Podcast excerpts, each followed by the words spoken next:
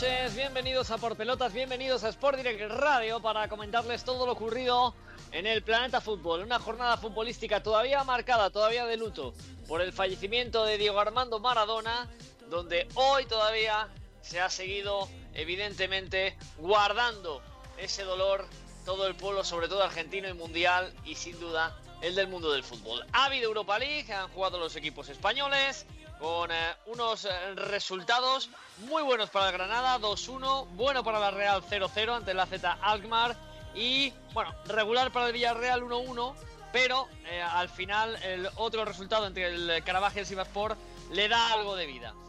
Se han jugado todos los grupos ya, han terminado los partidos, vamos a hacer un repaso rápido.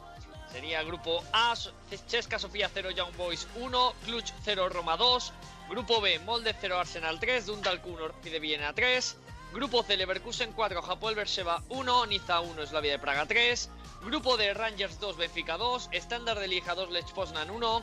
Grupo E, Granada 2, Omonia Nicosia 1, PSV Eindhoven 3, PAOK de Salónica 2. Grupo F, AZ Alkmaar 0, Real Sociedad 0. Napoli, Nápoles 2, Rijeka 0. En el grupo G, Aikada Atenas 0, Zoria 3 y Braga 3, Leicester 3. Grupo H, Lille 1, Milan 1, Sparta de Praga 4, Celtic 1. Grupo I, Maccabi Tel Aviv 1, Villarreal 1 y Carabaj 2 y Vaspor 3. Grupo J, Leaf 0, Royal Antwerp 2 y Tottenham 4, Ludogorets 0. Grupo K, Cheska de Moscú 0, Feyenoord 0, Wolfsberger 0, Dinamo de Zagreb 3. Y en el grupo L, Gante 0, Estrella Roja 2 y Slovan Liberec 0, Hoffenheim 2 en segunda división, Leganés 2, Español 0, se le ha pegado el Español un, eh, un partido más, lleva dos jornadas bastante regulares el equipo de Moreno, Logroñés 2, Albacete 0 y a punto de terminar Almería 2, Tenerife 0. Estos han sido los resultados de lo que ha ocurrido a mí el domingo. Así que vamos a empezar el programa, perdón, hoy jueves. Así que empezamos ya el programa. Me está despistando aquí mi querido productor Reda mandándome mensajes que me tiene ya la cabeza loca. En fin, vamos con un protagonista, porque hoy tenemos además el honor y el placer por mi parte eh, de tener aquí a un profesional como la Copa de un Pino, un, gran a un gran periodista y aparte escritor de algunos libros como el gran Miguel Ángel Guijarro. Muy buenas noches, Miguel. ¿Qué tal? Buenas noches. El placer es mío y el honor también, por supuesto, que hayáis contado conmigo. O sea que encantado de estar con vosotros. Hombre, eh, yo lo digo por mi parte, porque yo, eh, para que te hagas una idea, yo que, he crecido escuchando mucha radio, yo disfrutaba mucho de, vosotros cuando estabais en COPE y, la verdad que fui fiel seguidor. Eh, fiel seguidor, vamos, de los de encender la radio y estar escuchando a todo vuestro equipo.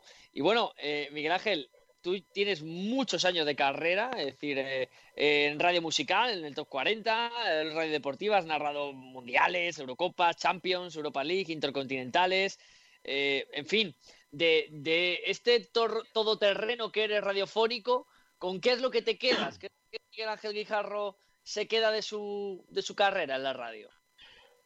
Yo fíjate, hay una cosa que tal y como está la, propia profesión y cómo está la sociedad, yo me quedo con la trayectoria, ¿no? El, continuo en el tiempo, ¿no? ¿no? No con un momento puntual, porque luego al final siempre basamos todo en los resultados y a veces parece que, se hizo, hice mejor trabajo, por ejemplo, en las Eurocopas de España o en el Mundial de España en, Corea, o sea, en, Sudáfrica, que a lo mejor cuando íbamos a, a París, a Francia, no sé en la primera fase, ¿no? Para mí el trabajo periodístico es el mismo.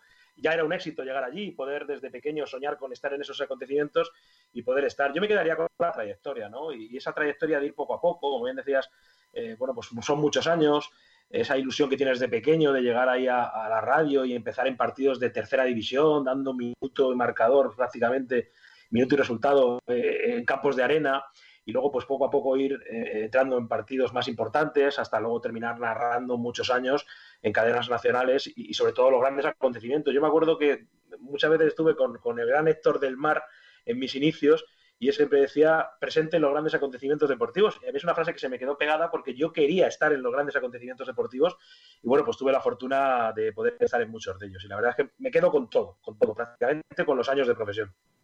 Eh, Héctor del Mar, en tus inicios, ¿qué recuerdas del querido Héctor? Pues muchísimas cosas, porque fíjate, yo estaba en Radio España allá por el año 88, 89, y, y, vino Héctor del Mar luego un tiempo después también a narrar. Y claro, yo me acuerdo que él era el narrador, yo para mí era un ídolo, porque yo había crecido oyendo la radio y oyendo a personas como Héctor del Mar. Yo recuerdo lo del hombre del gol, y, yo me quedaba, me fijaba en lo que hacía él y cómo narraba aquella agilidad, aquella forma de situar la pelota. Yo es algo que siempre fue referente. Y luego tuve la fortuna de convivir mucho tiempo con él en, partidos, acompañarle en muchos partidos. De hecho, mi primer viaje internacional con la selección española fue a Bratislava, Eslovaquia, hace muchos años, y, bueno, nosotros estábamos en Radio España, Radio España no era como luego en la COPE, que viajabas con mucho más poderío, tenías que ajustar un poco más los presupuestos. Yo me acuerdo que fuimos a un viaje pues tres días antes de que llegara la selección y volvimos dos días después. Una cosa que nos fuimos a Austria, eh, tuvimos que ir a, Viena, primero a Suiza, luego en enlace, y, y, yo siempre recuerdo lo que aprendí en aquel viaje de Héctor, y aprendí varias cosas. La primera, hay que prepararse los partidos. Me acuerdo que era fundamental para él. Él llevaba una guía, eh, sabía exactamente dónde íbamos, íbamos a hacer turismo también, porque decía que había que conocer las ciudades donde se jugaban los partidos. Y luego yo me, fijaba mucho cuando él narraba, y luego lo intenté copiar, porque hay que copiar a los buenos, en cómo situaba la pelota. A mí me encantaba y el vocabulario que tenía. Y yo te puedo contar que a mí me decía eh, con su estilo argentino, me decía, Guijarrito, este año tengo que hacer 250 eh, eh, vocablos, 250 vocablos. Dices que la gente narra muy mal porque dicen el balón, balón, balón, balón. Y yo digo, balón, cuero, pelota, férico. Digo, eso lo puedo decir, estoy jugando. Y siempre decía eso. Es un hombre que mejoraba cada día, que todos los días leía, que todos los días aprendía algo y que todos los días introducía en una transmisión siempre una palabra nueva. Pero sobre todo para mí la lo mejor que hacía, dentro de lo que es el número uno, uno de los números uno de la narración, era la agilidad de situar la pelota rápidamente dentro del área. O sea, hay veces que se narra, entra a un centro y rematas, y él era capaz de tocar, quien tocaba la pelota la contaba dónde estaba, te situaba en una radio, recuerda, en la que no había tele. Sí, claro, En la que no había tele, en la que tú tenías que imaginártelo. Y además dibujaba perfectamente el fútbol. Era, era, era lo bonito de aquel entonces, ¿no? Donde realmente no, no es como ahora que la gente escucha la radio mientras ve la imagen y entonces. No, ahí era tú tenías que cerrar los ojos y pensar en lo que estaba ocurriendo, te lo estaba contando una persona y lo tenías que reflejar en tu mente. Sí, sí, correcto. Eso era lo bonito también, ¿no? Eh, yo creo que, que, de cierta manera... Se ha perdido, se ha perdido un poco la esencia ahora, sí es verdad. ahora se hace más radio para la gente pensando que está viendo la tele cuando antes hacíamos radio sabiendo que la gente no estaba viendo el partido. Eh, se ha perdido quizás esa virtud de contar, ¿no? Yo creo que, ahora los, los partidos es simplemente eh, definir y antes contabas cosas. Antes contabas cosas que no estaba viendo la gente. Sí, pero es que en el fondo nos olvidamos de quien no está viendo el partido. Ahora damos por hecho que todo el mundo está viendo el partido y, el mismo que está en el estudio, pues como está viendo la imagen y a lo mejor el balón está en el centro del campo, pues se pone a hablar con el contertulio o hace una pregunta al inalámbrico, mientras que el que va en el coche no sabe si el balón está en el centro del campo, si el balón está llegando al área o si hay un córner favorable a su equipo. ¿no? Entonces, ¿qué ocurre? Por eso muchas de las narraciones, yo me acuerdo que Héctor del Mar, eh, siempre después de sus transmisiones, desde el estudio se grababan los goles y se repetía el audio de los goles. Cosa que ahora es impensable. ¿Por qué? Porque la mitad de los goles que se cantan es interrumpiendo al que está en el estudio. Oh, es, es, es, terrible. También es verdad que han cambiado también eso, ¿no? El formato. Antes se vivían cuatro o cinco partidos a la vez. Y era, era, puro, ¿no? Era pura radio. Ahora, ahora el día que tienes dos estás hasta contento. Yo por lo menos estoy contento. El día que coinciden dos partidos y se pisan los narradores, yo soy feliz. ¿No te pasa a ti eso? A mí, yo lo echo de menos. Yo echo de menos esa, esa, magia de la radio, porque al final hablamos de radio. Luego el deporte era el vehículo, ¿no? Pero, o el partido de fútbol. Pero la radio viva, aquella radio que empezaba a las 4 de la tarde, te daban, ya te ponían un poco los pelos de punta esperando, iban al campo, quiénes son las alineaciones, iban de un campo a otro. Y luego cuando empezaba el balón a rodar y había 5, 6, 7 partidos a la vez, a mí eso personalmente me parecía una barbaridad como oyente. Luego, como narrador, pues es cierto que, te gustaba narrar tu partido y cuando estabas hablando interrumpían de cada campo y era, complicado. Pero sí es cierto que a mí personalmente esa radio como oyente ha sido la radio más bonita que yo he vivido. Eh, y ahora, en la radio que tú has trabajado, de toda tu carrera, que, evidentemente es muy amplia, eh, ¿cuál fue para ti tu momento ideal? Donde dijiste, yo creo que mi cenit fue en esta emisora y en este tiempo. A ver, luego, quizá para mí, después de 12 años en Radio España, que era una radio local de Madrid, aunque tenía, como era onda media, se oía en muchas partes de, España, eh, digamos que el fichaje por la COPE, cuando en el año 2000, cuando llega Avellán, que se va García a Onda Cero, y llega José Antonio Avellán y monta el equipo del Tirachinas, eh, digamos que ese fichaje yo siempre lo asimilaba, o lo, lo, asimilo al fútbol, ¿no? Es decir, cuando estás jugando un equipo Radio España era un equipo con historia, con solera, pero no era de las, de las tres grandes o las dos grandes. Estaba la serie y la Copa en aquel momento y Onda Cero, que hoy que ha cumplido 30 años en estos días, pues estaba, digamos, ahí ya pues haciendo su, su hueco, ¿no?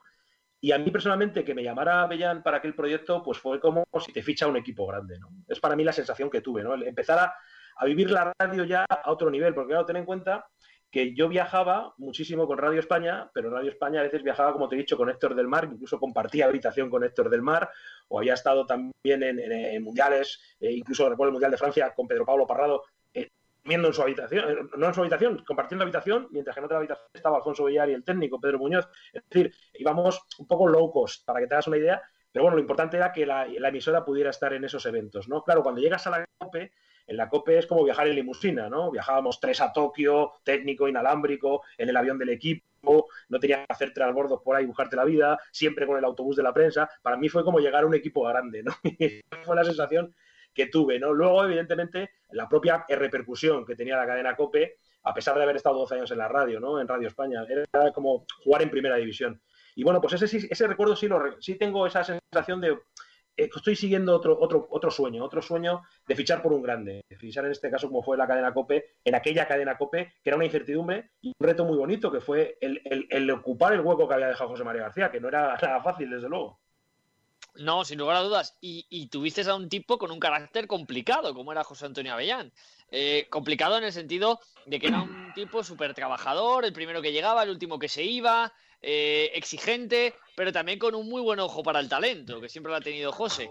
Eh, ¿qué, recuerdos tienes de José Antonio Avellán?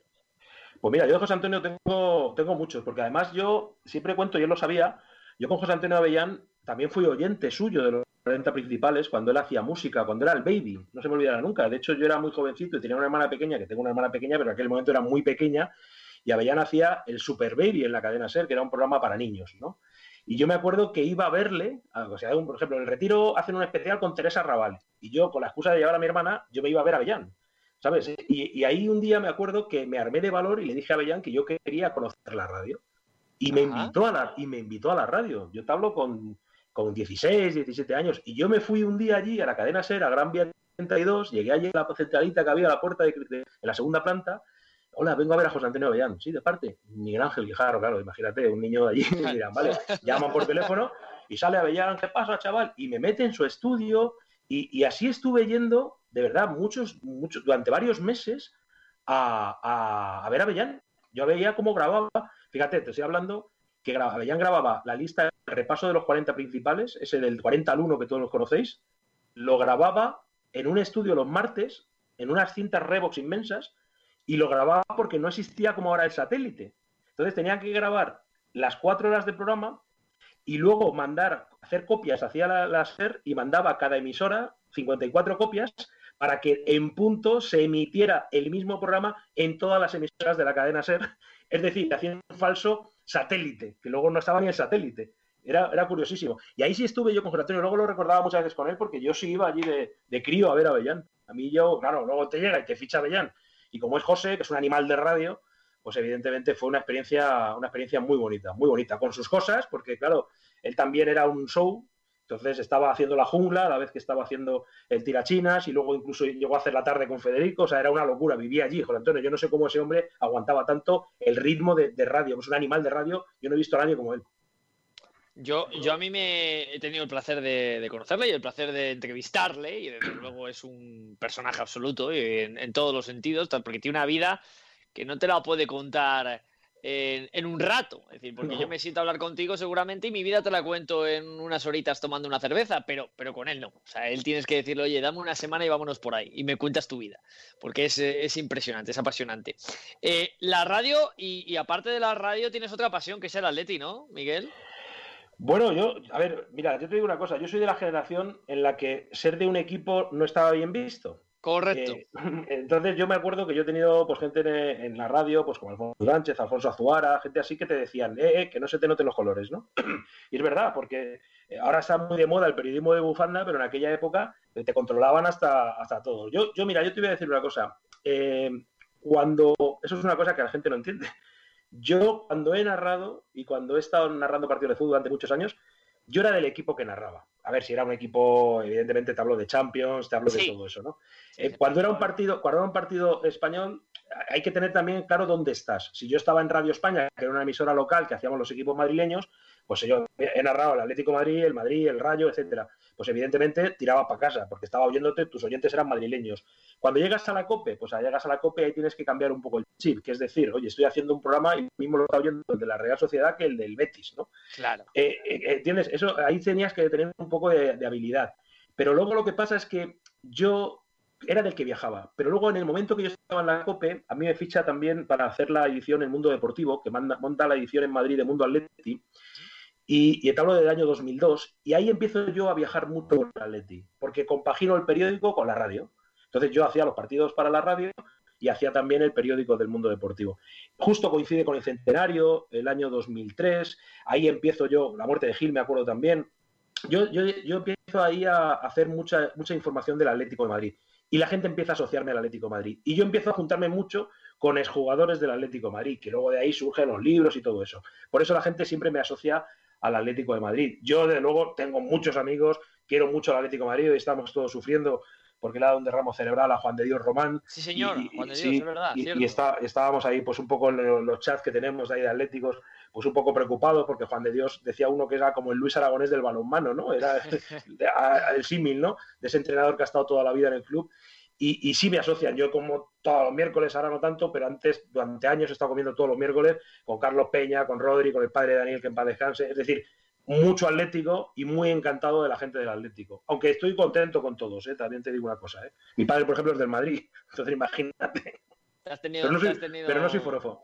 No eres forofo, ¿no? No, no soy forofo, porque eh, no sé cómo decirte. Cuando lo ves desde fuera sí te, eres más pasional. Pero cuando estás metido en la profesión, yo sinceramente eh, soy de los futbolistas.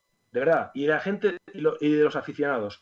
Yo no soy forofo porque he conocido gente maravillosa en el Real Madrid, gente maravillosa en el Barça, he viajado con el Mallorca, he viajado con el Deportivo La Coruña, he viajado con la Real Sociedad y, he descubierto la pasión por el fútbol.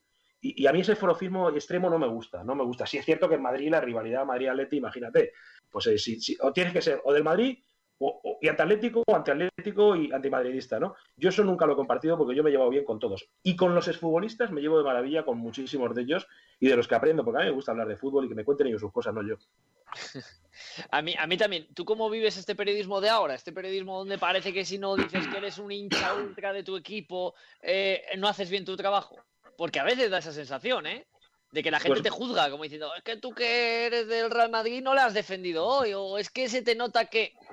Ya, yo escuché, mira, escuché hace, hace años, en un día de de la radio, en febrero, que juntó, no sé si fue Carlos Herrera, juntó a García, Luis del Olmo y Iñaki Gabilondo. Me parece que fue los invitados que tuvo en aquel programa. Y le preguntaron a Iñaki Gabilondo, eh, ¿cómo ves Iñaki la radio de dentro de 20 años? ¿no? Y me acuerdo que dijo una cosa que a mí me marcó. Dijo, la radio de 20 años, para ver cómo será la radio de dentro de 20 años, tengo que ver la sociedad de dentro de 20 años. Es un poco el reflejo de ahora. ¿Cómo es la radio actual, la radio deportiva actual? ¿Cómo es la sociedad actual? Vale todo. Tú puedes decir, ahora tenemos Twitter, tenemos las redes sociales. Eh, uno puede esconderse en un, nick ahí y decir, pues yo digo cualquier cosa y, puedo criticar hasta al presidente del gobierno o al entrenador de fútbol de turno porque sé que tiene su WhatsApp y le, critico, ¿no? O, tiene su, su, Twitter. A mí personalmente se ha perdido eh, la esencia del periodismo. A mí me han enseñado un periodismo donde hay que confirmar las noticias, me han enseñado un periodismo donde puedes perseguirla, y, hay dos factores que, impiden eso. Uno, la propia sociedad, es decir, vivimos en un periodismo que ya prácticamente la noticia real no importa, importa el ruido que se haga. Y luego, por otro lado, también estamos muy mediatizados desde el punto de vista de, los propios clubes, en el que se han hecho tan herméticos que ya no puedes hacer periodismo. Ahora vas a una rueda de prensa y te sacan al que ellos quieren y le preguntas prácticamente lo que quieren. Y como seas políticamente incorrecto, tienes poco recorrido. Eso para mí ha perdido la esencia del periodismo, porque yo he ido, a entrenamientos, miles de entrenamientos de, todos los equipos, y, siempre tenías un hueco, igual que en los viajes, para hablar con un utillero, con un directivo, con un jugador, tomando un café, en el ascensor, en, el aeropuerto. Eso se ha perdido. Entonces ahí se han perdido muchas noticias que, ahora mismo es imposible encontrarlas. Entonces, digamos que vamos un poco al dictado. Tú ves un periódico y te lees todo lo mismo en todos los sitios. Ves un telediario y ves la misma declaración en todos los sitios. Se ha perdido un poco la esencia del propio periodista manejando la información. A mí por eso el periodismo de ahora me chirría un poco, sinceramente. ¿Tú te acuerdas cuando, lo, Mismo alguien se, lo mismo alguien se enfada, No, bueno, no, no creo, o no deberían. Eh, ¿Tú te acuerdas cuando, cuando se cogía, tenías el teléfono del periodista, del periodista, del futbolista, ¿no? le, escribías, le decías, oye, te vienes a hacer un reportaje, mira, hemos quedado, yo que sé, uno del Atleti, el que fuera Kiko, te vienes que hemos quedado con Raúl del Real Madrid y os echáis una partida de fútbol y mientras os hacemos unas preguntas. Y los tíos te decían que sí, oye, que yo voy, claro que sí. Ahora tienes que pedir, primero pedirle al jefe de del departamento de comunicación hacer una petición. Oye, que quiero que me dejes a un tipo. Él te dirá si te lo deja o no te lo deja. A lo mejor lo que tú dices, te manda otro. Dice, no, no, a este no te lo doy, eh, pero te voy a dar a este. Que, eh, hablemos de la Leti. Oye, que quiero entrevistar a Llorente, que está de moda. No, te vas a llevar a Saponjic, que mira, que el chico no habla mucho y tal. Es que al final lo que, se ha, lo que se ha conseguido es también matar la magia. A mí me da envidia ver, ver eh, programas antiguos, como los que había por fútbol, fútbol o Estudio Estadio en su momento, etcétera, y ver esos reportajes que se hacían. Eh, no, no, los chicos jóvenes, como tú dices, que están en la época de Twitter, de Twitch, de Instagram y de estas cosas, no son conscientes de esa realidad, pero, pero joder, qué diferente era Miguel Ángel, era, era, era otra película. Sí, el propio futbolista era, era diferente, era más cercano. Yo me acuerdo de, tener la agenda todavía y la tengo en casa, alguna agenda en la que te reirías, porque jugadores de aquella época con un teléfono fijo que era el de casa de sus padres. Entonces tú tenías que llamar para hablar con un jugador a casa de los padres muchas veces, no había móvil. Y los encontrabas. Sí, sí, sí, estaban en casa. Y le decías, oye, a tal hora, y se iban a su casa y estaban esperando la llamada para hablar contigo, ¿no? Para entrar en la radio, ¿no? O, llegar, yo me acuerdo que no había móviles y estar en partidos por ahí en, la Europa del Este y tú llegabas a la selección española, yo qué sé, cogías, tenías, fíjate lo que había que hacer, tenías que irte a la otra punta del aeropuerto, en estos aeropuertos que están como desérticos, con todas las, tiendas cerradas, que solo queda el que limpia, y cogerte un teléfono, marcar con aquel, no sé, no sé a lo mejor estoy hablando para gente más joven que, lo mismo no, no lo que estoy hablando, que era un 09 no sé cuántos, que era un España, España directo, que tú llamabas a cobro revertido a la radio. Te te, tenía que coger la, de centralita de la radio y ser hábil para pasarlo al estudio. Y cuando ya tenías al estudio, al productor, decías, espera, y te recorrías otra vez el aeropuerto para irte a por el jugador de turno, levantarte de su asiento y decirle, vente, que tienes que entrar con Parrado. Y se iba a la otra esquina y venían. Ahora es muy fácil, a ver, no que sea fácil, pero ahora tienes un móvil y mientras el jugador le pasas el móvil y está sentado, mientras está jugando las cartas, puede hablar con la radio. Era una, radio artesanal, era una radio artesanal. Pero sí es cierto que, aquellos jugadores eran más cercanos. Yo tengo mucha amistad con muchos futbolistas de aquella época que tampoco les gusta este, este, show mediático de muchos, ¿no? De muchos futbolistas de ahora. Pero también te voy a decir una cosa. La barrera la ponemos nosotros, pero también la ponen ellos, pero también la ponemos nosotros. ¿eh? A veces les, les hacemos intocables cuando en el fondo son personas normales como tú y como yo. Lo que pasa es que parece que viven en un mundo aislado a lo que vive la sociedad. Es que hemos creado ese perfil, ¿no? También. Yo creo que hemos endiosado mucho el que, el que es famoso, pero ya no te hablo solo de futbolista, ¿eh? te hablo en general. Un hmm. tipo que sale dos veces en la tele y le admiramos como si hubiera hecho, yo qué sé, la Sagrada Familia de Barcelona, que lo hubiera levantado él solo. Bueno, ahora el eh, periodismo depende de los seguidores de Twitter que tengas, ¿no? Ah, amigo. O sea, es curioso, ¿no? Antes decías, oye, pues me has preguntado tú antes, ¿qué, es lo que valoras? Y digo, la trayectoria profesional. Y hay gente que te mira y dice, como yo no conozco al tal Miguel Ángel Guijarro este, a ver cuántos seguidores tiene. Uh, este no le sigue nadie, no es nadie. ¿Entiendes lo que te quiero decir? Y es muy triste. Totalmente. Pero es así. Yo, una de las cosas que ahora mismo más eh, llevo, ahora hay mucha, hay mucha polémica. Esta semana además ha habido mucha polémica porque eh, Ibai Llanos, el, reconocido youtuber y uno de los personajes ahora mismo más seguido por la gente joven de, de aquí del país y del mundo entero, pues ha entrevistado a Margasol, ¿no? Y Margasol, pues su fichaje por los Lakers, etcétera. Y ha habido como una corriente en la cual han decidido eh, poner en valor si eso estaba bien. Si un tipo como Ibai estaba preparado o debía de ser él quien hiciera esa entrevista a Margasol. Bueno, pues a lo mejor lo que nos tenemos que dar cuenta es que Ibai Llanos es un tío también muy cercano, que se ríe, que, trata al jugador eh, futbolista o de básquet como un colega suyo, le hace sentir cómodo y, comunica bien. Y no le trata como eh, adoración, agacharse, quieres que te haga esta pregunta, esta no. Entonces es lo que tú dices. Yo creo que en parte también nosotros hemos colaborado todos un poco en que, en que ahora las cosas sean mucho más difíciles. Sí, de todas maneras, ese, famoso debate del intrusismo, eh, yo siempre, siempre he dicho lo mismo. Eh, en la tele el, es el para el que sale bien en televisión, sabe entrevistar, en la, en la prensa escrita es para el que escribe bien y en la radio para el que habla bien. O sea, me da lo mismo tu currículum. Yo nunca, y fíjate que he estado llevando redacciones, en el mundo deportivo, en la COPE, en Punto Radio, en Somos Radio, etcétera, y yo, mm, digamos que siempre he valorado eh, eh, la persona, por ejemplo, en radio, delante del micrófono, no su currículum, ¿no? A mí nunca me ha importado el currículum de una persona. Sinceramente, ¿eh? porque, porque al final el currículum puede estar muy bien o muy maquillado, pero luego te pones el micrófono y es como ponerte desnudo. Ahí se notan las vergüenzas, ¿no? Ahí no puedes tener ningún tipo, no te, puedes, no te pueden engañar, ¿no? Entonces, y, sabiendo que, que, todo lleva una evolución, ¿no? Que el que se pone nervioso un día en el micrófono, eh, si tiene cualidades y ganas, lo va a hacer bien, ¿no? Yo creo que eso de, es que yo soy negado para hablar por la radio. No, perdóname, tienes que aprender. Evidentemente tendrás unas habilidades mejores, igual que narrar o no narrar, pero yo creo que eso se puede, se puede mejorar. Entonces, a mí, hay un escritor eh, o una persona que se ama de casa y escribe de maravilla, ¿por qué no va a escribir un artículo en un periódico? Si hay una persona que habla perfectamente por la radio, eh, ¿por qué no va, va a hablar por la radio? Porque, a ver, no todo es el periodismo, estamos hablando de la radio entretenimiento, la radio de comunicación. Eh, a mí me puede llegar una persona o no me puede llegar, es como un cantante. ¿Quién valora quién es bueno y quién es malo? Dependiendo de tus gustos. Entonces, a mí, que haya un periodista o una persona que no sea periodista que presente un programa de televisión, sinceramente a mí no me molesta para nada. Si lo hace bien, a mí no me molesta. No, a mí tampoco, pienso como tú. Eh, y una pregunta, ¿cuál ha sido tu momento más difícil en la radio? El momento que tú dijeras, hostia, aquí lo pasé mal. Pues hay dos, momentos, dos momentos. Por, ejemplo, eh, mira, la salida, la salida de la COPE la salida de la COPE fue un poco rara, ¿no? Porque... Turbulenta. turbulenta. Bueno, hubo, hubo doble, doble, salida. Primero una, luego volví y luego me fui. Las, las, dos fueron igual de con cara de qué ha pasado aquí que no me he enterado, ¿no? ¿Sabes? ¿Por qué? ¿no? Nunca entendí el porqué de varios movimientos. Y luego sí triste el cierre de Punto Radio. Para mí el cierre de Punto Radio una redacción, no solo a la deporte, sino un proyecto muy bonito, con gente súper joven y, gente joven y, y, veterana muy preparada, un proyecto de radio espectacular que se lo fueron cargando poco a poco por decisiones que no tienen nada que ver con la profesión.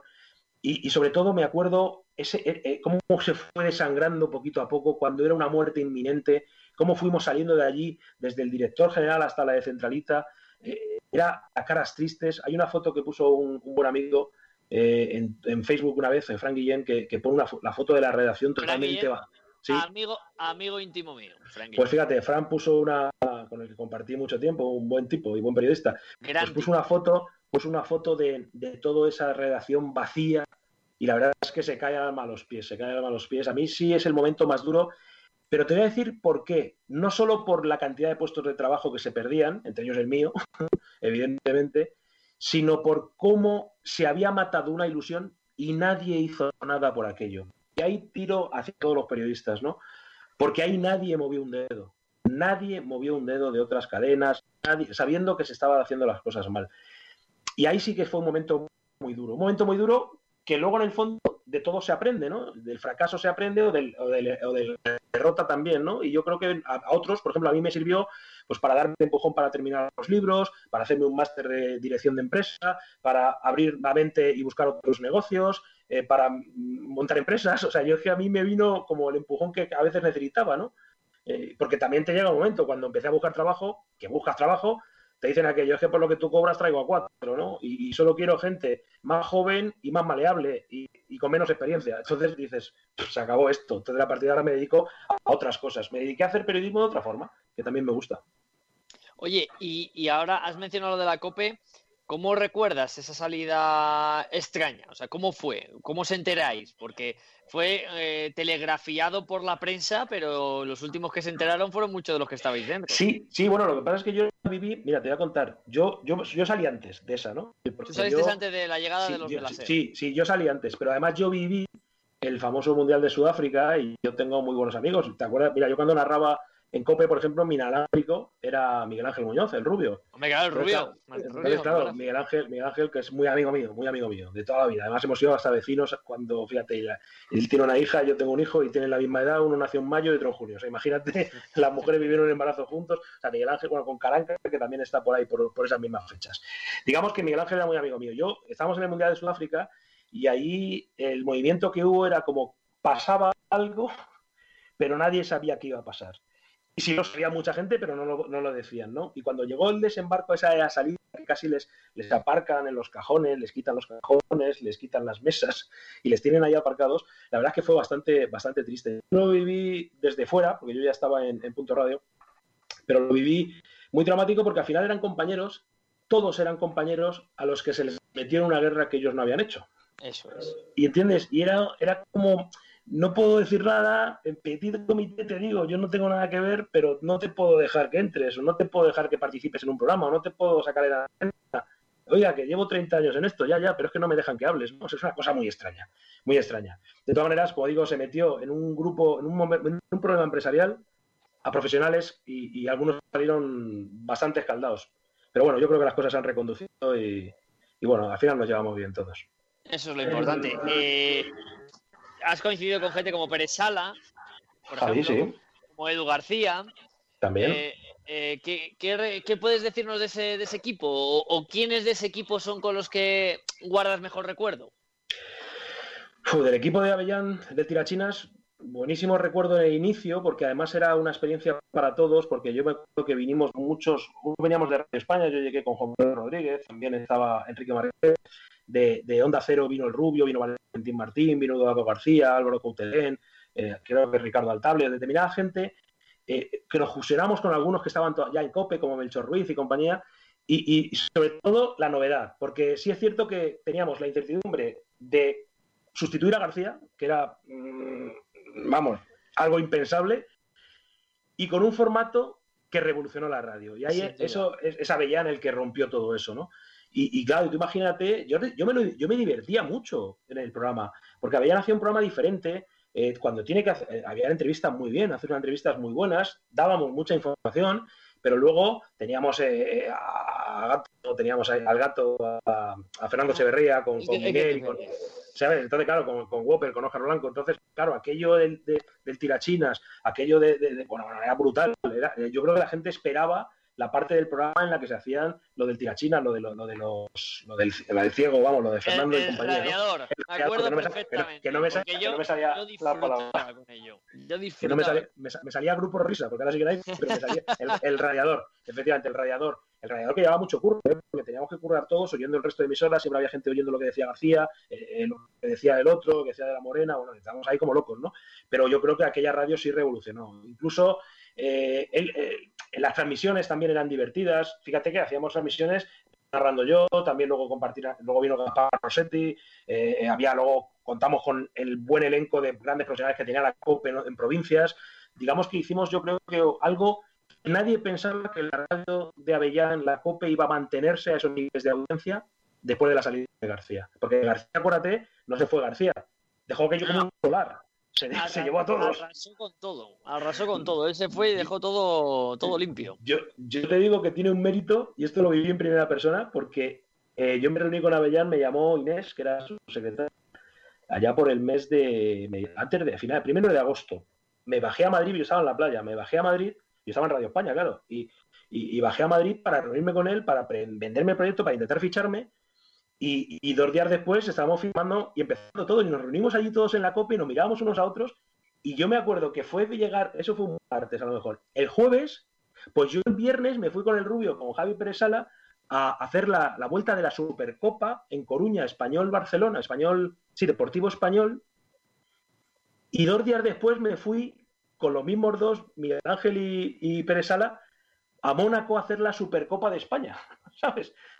Todo esto sin haber casi dicho ni en Radio España que nos íbamos, es de verdad un mérito que algún día se tendrá que analizar en la radio cómo se pudo organizar una redacción, no solo en Madrid, Barcelona, Valencia, Bilbao, Sevilla y el resto de provincias, de la nada en una semana.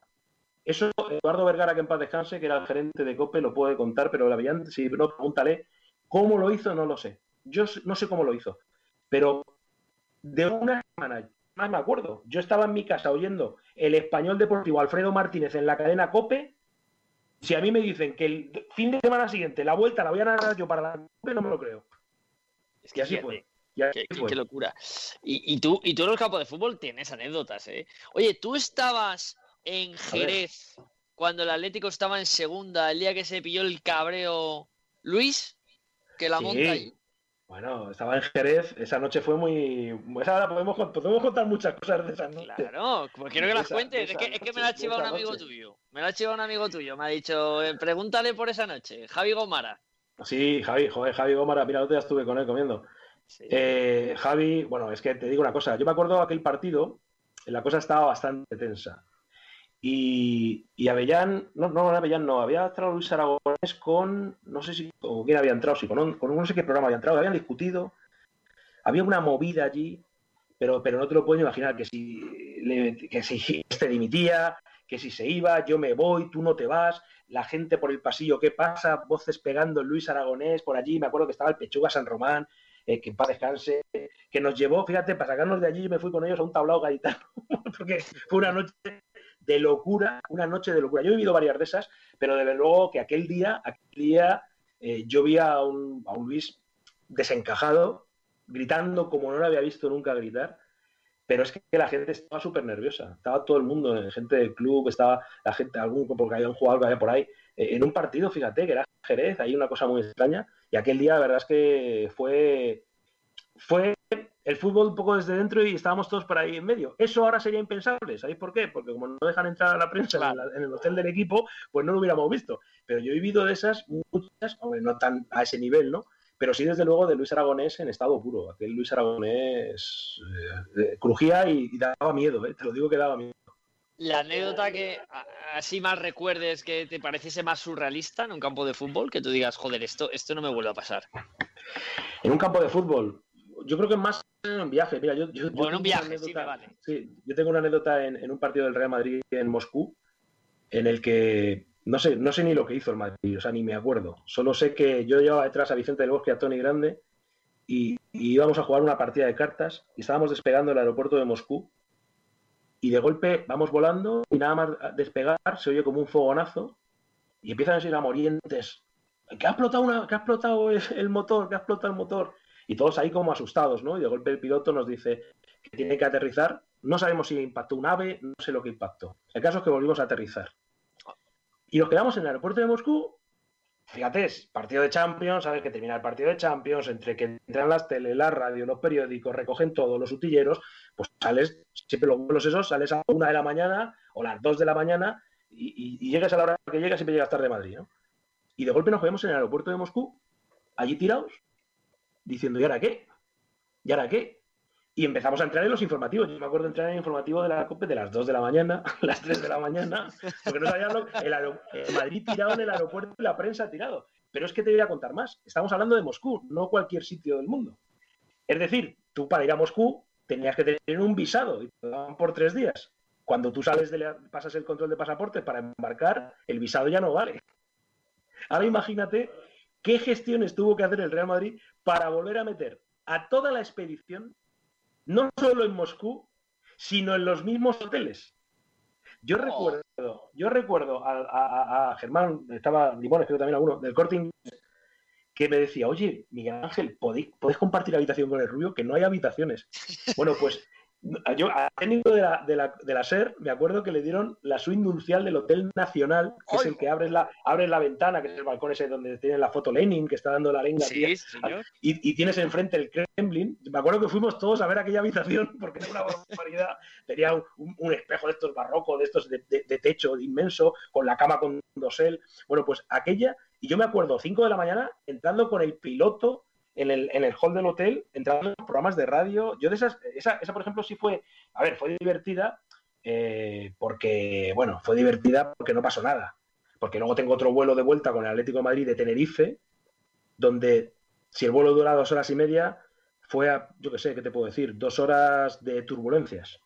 O sea, yo recuerdo que la gente vomitaba, la gente caía las mascarillas, todo el mundo gritando, y así estuvimos dos horas dos horas. Yo me acuerdo del piloto que dijo, disculpen el vuelo tan desagradable que, vamos, que estamos teniendo, pero nos va a acompañar un chorro de frío hasta la península.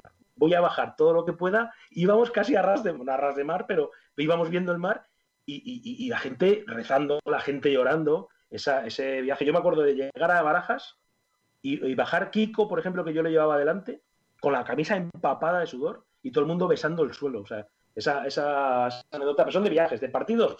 de partidos no sé, te podría contar miles, miles, miles. Así que me venga alguna a la cabeza de partidos. Yo creo que, mira, yo tengo un, tengo un recuerdo con el Deportivo de La Coruña, que, es lo, que eso no vaya a pasar nunca en un campo de fútbol. Yo creo que ni a mí, ni a los que estaban compañeros míos de la radio galega y todo aquello.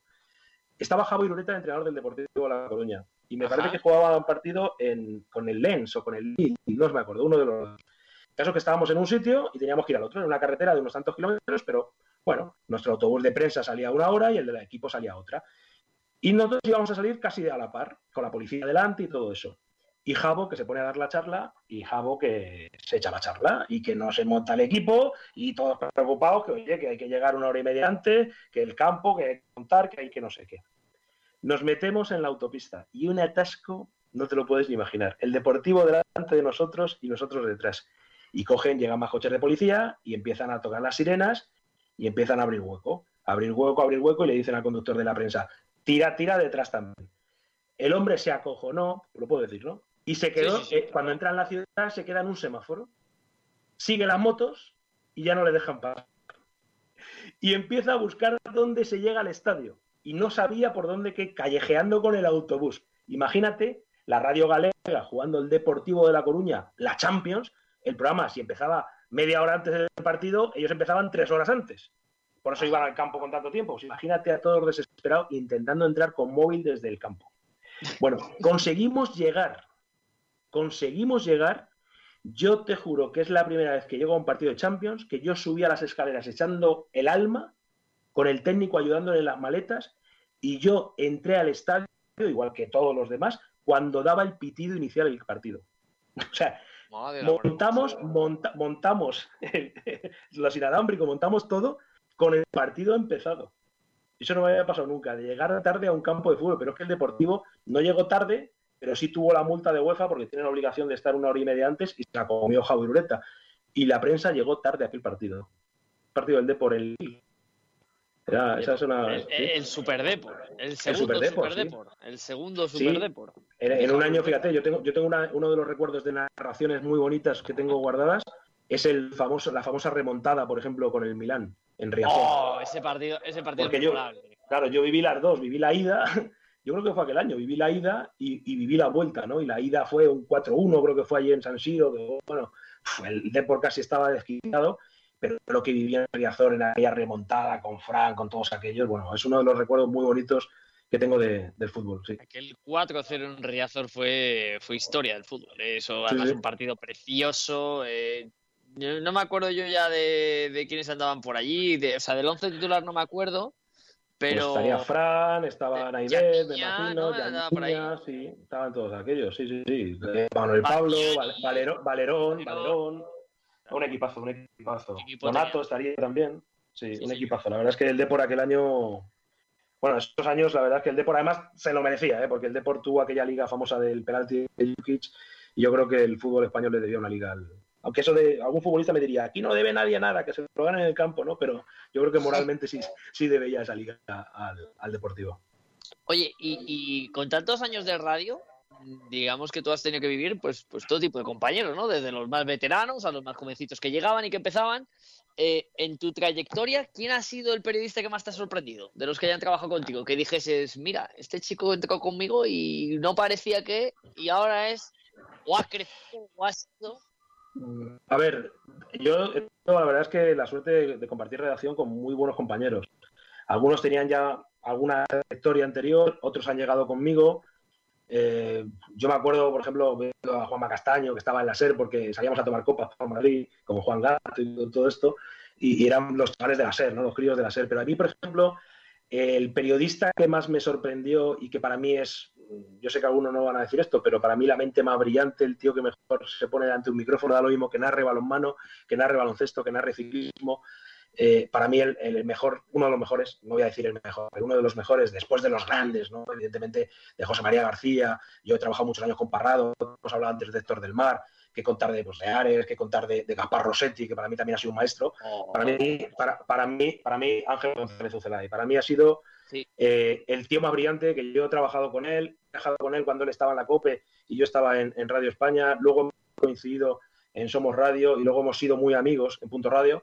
Y, Ángel, para mí, ha sido el tío, la mente privilegiada más brillante que yo he conocido ante un micrófono, porque era capaz de saber todo y, sin un papel, ¿no? Es una cosa que yo Por eso, luego sí, con su carácter, con su, como los genios, ¿no? Con sus altibajos, pero para mí Ángel ha sido el tío más brillante que yo he visto delante de un micrófono. Yo a mí, a mí me gustaba mucho, Celay. A mí me encantaba. Y creo que también fueron a por él.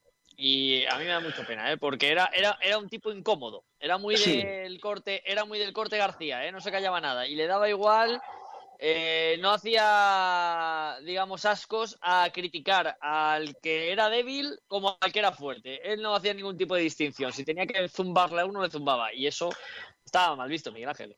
Sí, no, pero le daba igual el director del marca, el puso aquello de pantufo. acuérdate la, que tuvo con Inda, que era todos los días un editorial. sí, pero Inda le, sacaba, le sacaba las portadas, ¿no? Decía, va a fichar no sé quién, ¿cuándo ha fichado? o sea, le, daba con la hemeroteca. Pero yo te cuento esta anécdota de Ángel. Eh, era, así y no estábamos hablando de Inda, ni de Florentino, ni de nadie. Había eh, los informativos en los programas de los, lo típico, la tarde, el típico fin de semana de puente o vuelta de Semana Santa que entraba tráfico, ¿no? Sabéis que tráfico, no sé si la gente conocerá esto, pero el tráfico, eh, tienes un acuerdo con tráfico, entonces tienes que grabar a una hora exacta, porque el de tráfico graba a las 7 y 5 para COPE, a las 7 y 6 para el otro, a las 7 y 8 para el otro, ¿no? Entonces, en un momento determinado, pues no sé si no cogen el teléfono, no se conectan con la línea RDSI, no sé qué. El caso es que, no sé si es Alicia Gutiérrez o algo así, que me perdone si me está oyendo, no sé si se llama así. El caso es que no graba y cuando llama a la técnico dice que ahora ya no, que ha pasado el turno, ¿no? Entonces le dicen a Celay, oye, que no hay tráfico. ¿Cómo que no hay tráfico? Le dicen por dentro. ¿Cómo? No, es que dice ahí esta que no sé qué, que no ¿Cómo, cómo, cómo, cómo? Y empieza de un palo en la antena. Es Alicia Gutiérrez, ¿quién se cree que es? Whitney Houston. y le calzó, le calzó un palo que yo me acuerdo que al día siguiente estaban temblando en la radio porque, hubo, porque estamos hablando del tema institucional de la Dirección General de Tráfico. Y a él le daba lo mismo, le daba lo mismo. Y pero, pero te lo digo en serio. Y lo que pasa es que sí es cierto que Ángel, el periodismo de ahora eh, Ángel, eh, no, digo que sea impensable, él le preguntaba, ¿no echar de menos la, profesión? Y decía, ¿la exprofesión te refieres? Dice, porque es como si yo quiero ser sereno, ya no existe, ¿no? Pues el periodismo que hacíamos ya no existe, entonces no puedo echar de menos algo que no existe, decía. Qué grande, Ucelay. yo tengo muchas anécdotas con él. ¿Sigues hablando con Ucelay? ¿Sigues teniendo contacto? Hace tiempo que no hablo con él, pero sí durante muchos años hemos mantenido contacto y comemos básicamente, aunque es cierto que hace tiempo que le tengo perdida un poco la pista. Le tengo perdida un poco la pista y son, de esas cosas que dices, tengo que recuperarlo, a ver si le llamo, a ver si le llamo, a ver si le llamo, pero bueno, el día a día te va metiendo en tanta vorágine que, pero sí, yo con Ángel además hemos hablado mucho de la vida, no de la radio, ¿eh? de la vida, de la vida en general y hemos compartido muchas experiencias. Posterior a la radio, ¿eh? ya estando él sin radio y en el momento que yo estuve sin radio, la verdad es que eh, yo te puedo decir que ha sido uno de mis mejores amigos. O es, o es uno de mis mejores amigos. ¿Y Castellote? ¿También coincidiste con Castellote? Sí, con Agustín, con Agustín también. El hombre más metódico, ¿no? Siempre apuntando todo ahí. Eh, otro, otro animal de radio, otro también gran narrador. Yo cuando empezaba a oír la radio, que quizás esto se ha quedado luego un poco olvidado, pero Agustín Castellote ha sido uno de los grandes narradores de fútbol de este país. Lo que pasa es que cuando llegó hacia la COPE, eh, eh, digamos que entró de segundo porque él estaba de jefe de deportes de Radio Popular, eh, entró en el equipo ya de García y dejó un poco las narraciones pues, para, para aquella, aquella aquel elenco que tenía García de narradores, ¿no? Porque es que allí había tortas para narrar un partido, ¿no? imagínate, teniendo a Rossetti, teniendo a Castellote, teniendo a Ucelay, claro, ahí de la jornada era como caviar, y a veces te quedaba una migaja para poder narrar otra cosa. Y Castellote ha sido, ha sido a, mí me, gustaba mucho cómo sonaba de antenas, luego lo he conocido porque estuvo conmigo en Punto Radio, y la verdad es que ha sido un hombre muy metódico, muy profesional, muy cerrado en su mundo, pero, pero yo creo que la radio tampoco ha sido justa con Agustín. Yo creo que Agustín merecería tener más hueco en, alguna, no te digo tertulia, pero sí algún programa. Yo creo que, que Agustín es triste que gente con esa profesionalidad, con esa trayectoria, con esa experiencia, no pueda hacer radio sea, es así de triste. O sea, a mí es una cosa que me, da mucha pena, ¿no? Que esos grandes profesionales no tengan un micrófono para poder hablar. Oye, si tú montaras mañana, bueno, tú tienes tu programa ahora y, bueno, y, evidentemente no, no está la gente a lo mejor muy centrada, pero, pero si Miguel Ángel Guijarro llegase mañana y le llamasen y le dijesen, oye, te queremos dar un proyecto, llega un, empresario, que ahora son, desgraciadamente ya no hay gente de radio llevando las radios, son empresas. Eh, llega un empresario y te dice, Miguel Ángel, toma este cheque en blanco y quiero que me fiches un narrador, un director de un programa nocturno y un comentarista. ¿Qué ficharía Guijarro? Bueno, yo, narrador lo, tengo muy claro. Yo ficharía a Alejandro Romero, no tengo ninguna duda. Para ser. No, de, Onda Cero, de Onda Cero. Alejandro Romero, no ah, Romero. Ah, perdón, Antonio, Antonio le conozco también. Antonio, perdón. pero, pero hablo de narradores. Antonio Alejandro Romero de Onda Cero. Alejandro Romero a mí me parece uno de los mejores narradores que hay, que hay en este país. Eso por un lado. Programa nocturno. Programa nocturno. Pues es que, claro, a ver, vamos a hablar serio. ¿Qué se puede hacer? ¿Qué se puede hacer? es como un narrador, pero para narrar por la tele se va a tener posibilidad de ir a los campos, se va a poder narrar partidos, se van a hacer por la tele, que es muy diferente, ¿no? Un programa nocturno, mira, yo eh, me gusta mucho, de verdad, y como oyente, le conozco como amigo, aunque no tengo mucha confianza con él, pero me gusta mucho cómo suena Juanma Castaño, por ejemplo, me gusta mucho. Sí, me gusta, me gusta. Y a mí es una opinión personal, claro, evidentemente. Eh, Frank Guillén, hemos hablado de él. Yo, Frank Guillén, yo creo que también había que explotarle mucho más, porque es otro terreno que también vale para, para todo. Fíjate, yo me acuerdo cuando estábamos en Punto Radio, Guillermo Moreno también ha sido una persona que ahora está en la sexta, que también sonaba y suena muy bien en radio, ¿no? Te hablo de esa generación de gente más joven que, ha vivido un poco el, a caballo entre una cosa y otra, ¿no? Eh, pero yo ficharía, pues a lo mejor, no sé, a Juan bueno, si hubiera, pues ficharía a Uceray, exactamente lo digo, pero como no se puede, me, quedaría con la radio o si no, Castellote también. Yo te voy a decir una cosa, yo, yo Frank Guillén, que ya no es porque sea amigo, porque yo realmente me, he hecho amigo con, la casualidad de conocernos también un poco eh, más a fondo en el ámbito laboral. Y yo siempre pensé, ahora está en Dazun y, y, evidentemente siendo una voz importante allí, pero yo soy de los que pienso como tú. Creo que Frank Guillén es un periodista con un potencial mucho más grande de lo que a día de hoy los medios le han, le han sacado partido, le han dado. Y ha, llegado en, ha llegado una época mal, ha llegado una época diferente. Si hubiera llegado 10 años antes, se comía el mundo, ¿eh? Sí, porque mira, yo, yo he compartido con el punto radio, él te podía narrar, pero presentaba el carrusel y te hacía un programa. O sea, es que Fran, en ese sentido, es un todoterreno. Pero a mí me llama Migue, como sabes que de Huelva, me llama Migue. me llama Migue. Como habla en ese tono, de, ese tono de Huelva. Pero sí, es verdad, pero bueno, por no centrarlo en él, hay una generación de periodistas muy buenos, ¿no? Yo escucho también a José Arañaga, escucho a Félix José Casillas en Onda Cero, eh, escucho a, mucha gente presentando programas y seguramente por, por, el resto de emisoras, estamos hablando de las cadenas nacionales, hay buenos profesionales por todos los lados. Es, es cierto que tampoco hay hueco para todos. Yo me acuerdo cuando yo era pequeño y yo me acuerdo de escuchar partidos de radio hasta los escuchaba en, Radio 80, 6 oro, o sea, que era música, contaban para poner los partidos de Madrid o del Atleti. Yo me acuerdo de aquella maravillosa Radio España, ¿no? Mi querida Radio España, que hacíamos todos los partidos del Madrid, del Atleti, del Rayo, y tenía aquel programa maravilloso, pionero, que fuera Matinal Deportiva Madrileña, de la que salimos todos los grandes, que luego copió Onda Madrid, con Madrid al tanto, que era el carrusel de tercera división y segunda división. A mí personalmente eh, creo que aquella, radio era, era maravillosa. Aquella radio mm, se podía hacer muchas cosas y decías, oye, el que se iba, se iban de la SEGA, pero la COPE estaba también radio no sé qué, radio no sé cuántos. Había unas 10 o 12 radios. Fijar, el problema es que el pastel es tan pequeño que, hay, mucha gente para tan poco hueco. Es un cortijo.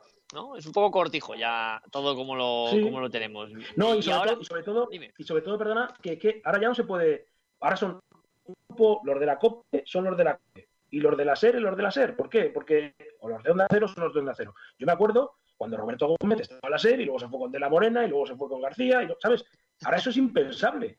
Ahora eso es impensable. Ahora tú te imaginas a Manolo Lama narrando con De la Morena. No. ¿Te imaginas a Paco González presentando, eh, bueno, pues Pepe Domingo ya el año que viene, lo siguiente, pero haciendo algo que no lleva haciendo los últimos 20 años. El otro día veía eh, a Radio Escultante, que es un Twitter que a mí me gusta mucho, que seguirlo de verdad porque pone fotos de radio y muchos carteles, y ponía una foto del año 92, Pepe Domingo, Paco González y Manolo Lama. Y dices, es que son 30 años ahí ya, haciendo lo mismo, y los mismos, ¿sabes? Entonces, bueno, ahí está ese equipo de gente que siguen ahí. Oye, que yo me alegro por ellos, ¿eh? No, no, no, no, que está claro, y además son, pura radio y eso es una, eso es una realidad absoluta. Eh, y luego te pusiste, a, te dio por escribir. Y escribiste libros del Atleti. Dos, he escrito dos libros del Atlético de Madrid, sí. El primero, Leyendas del Atlético de Madrid, que son 110 leyendas, que era justo cuando el 110 era porque eran 110 años del Atleti, y el segundo fue 50 años del Vicente Calderón, que es un poco la historia del estadio.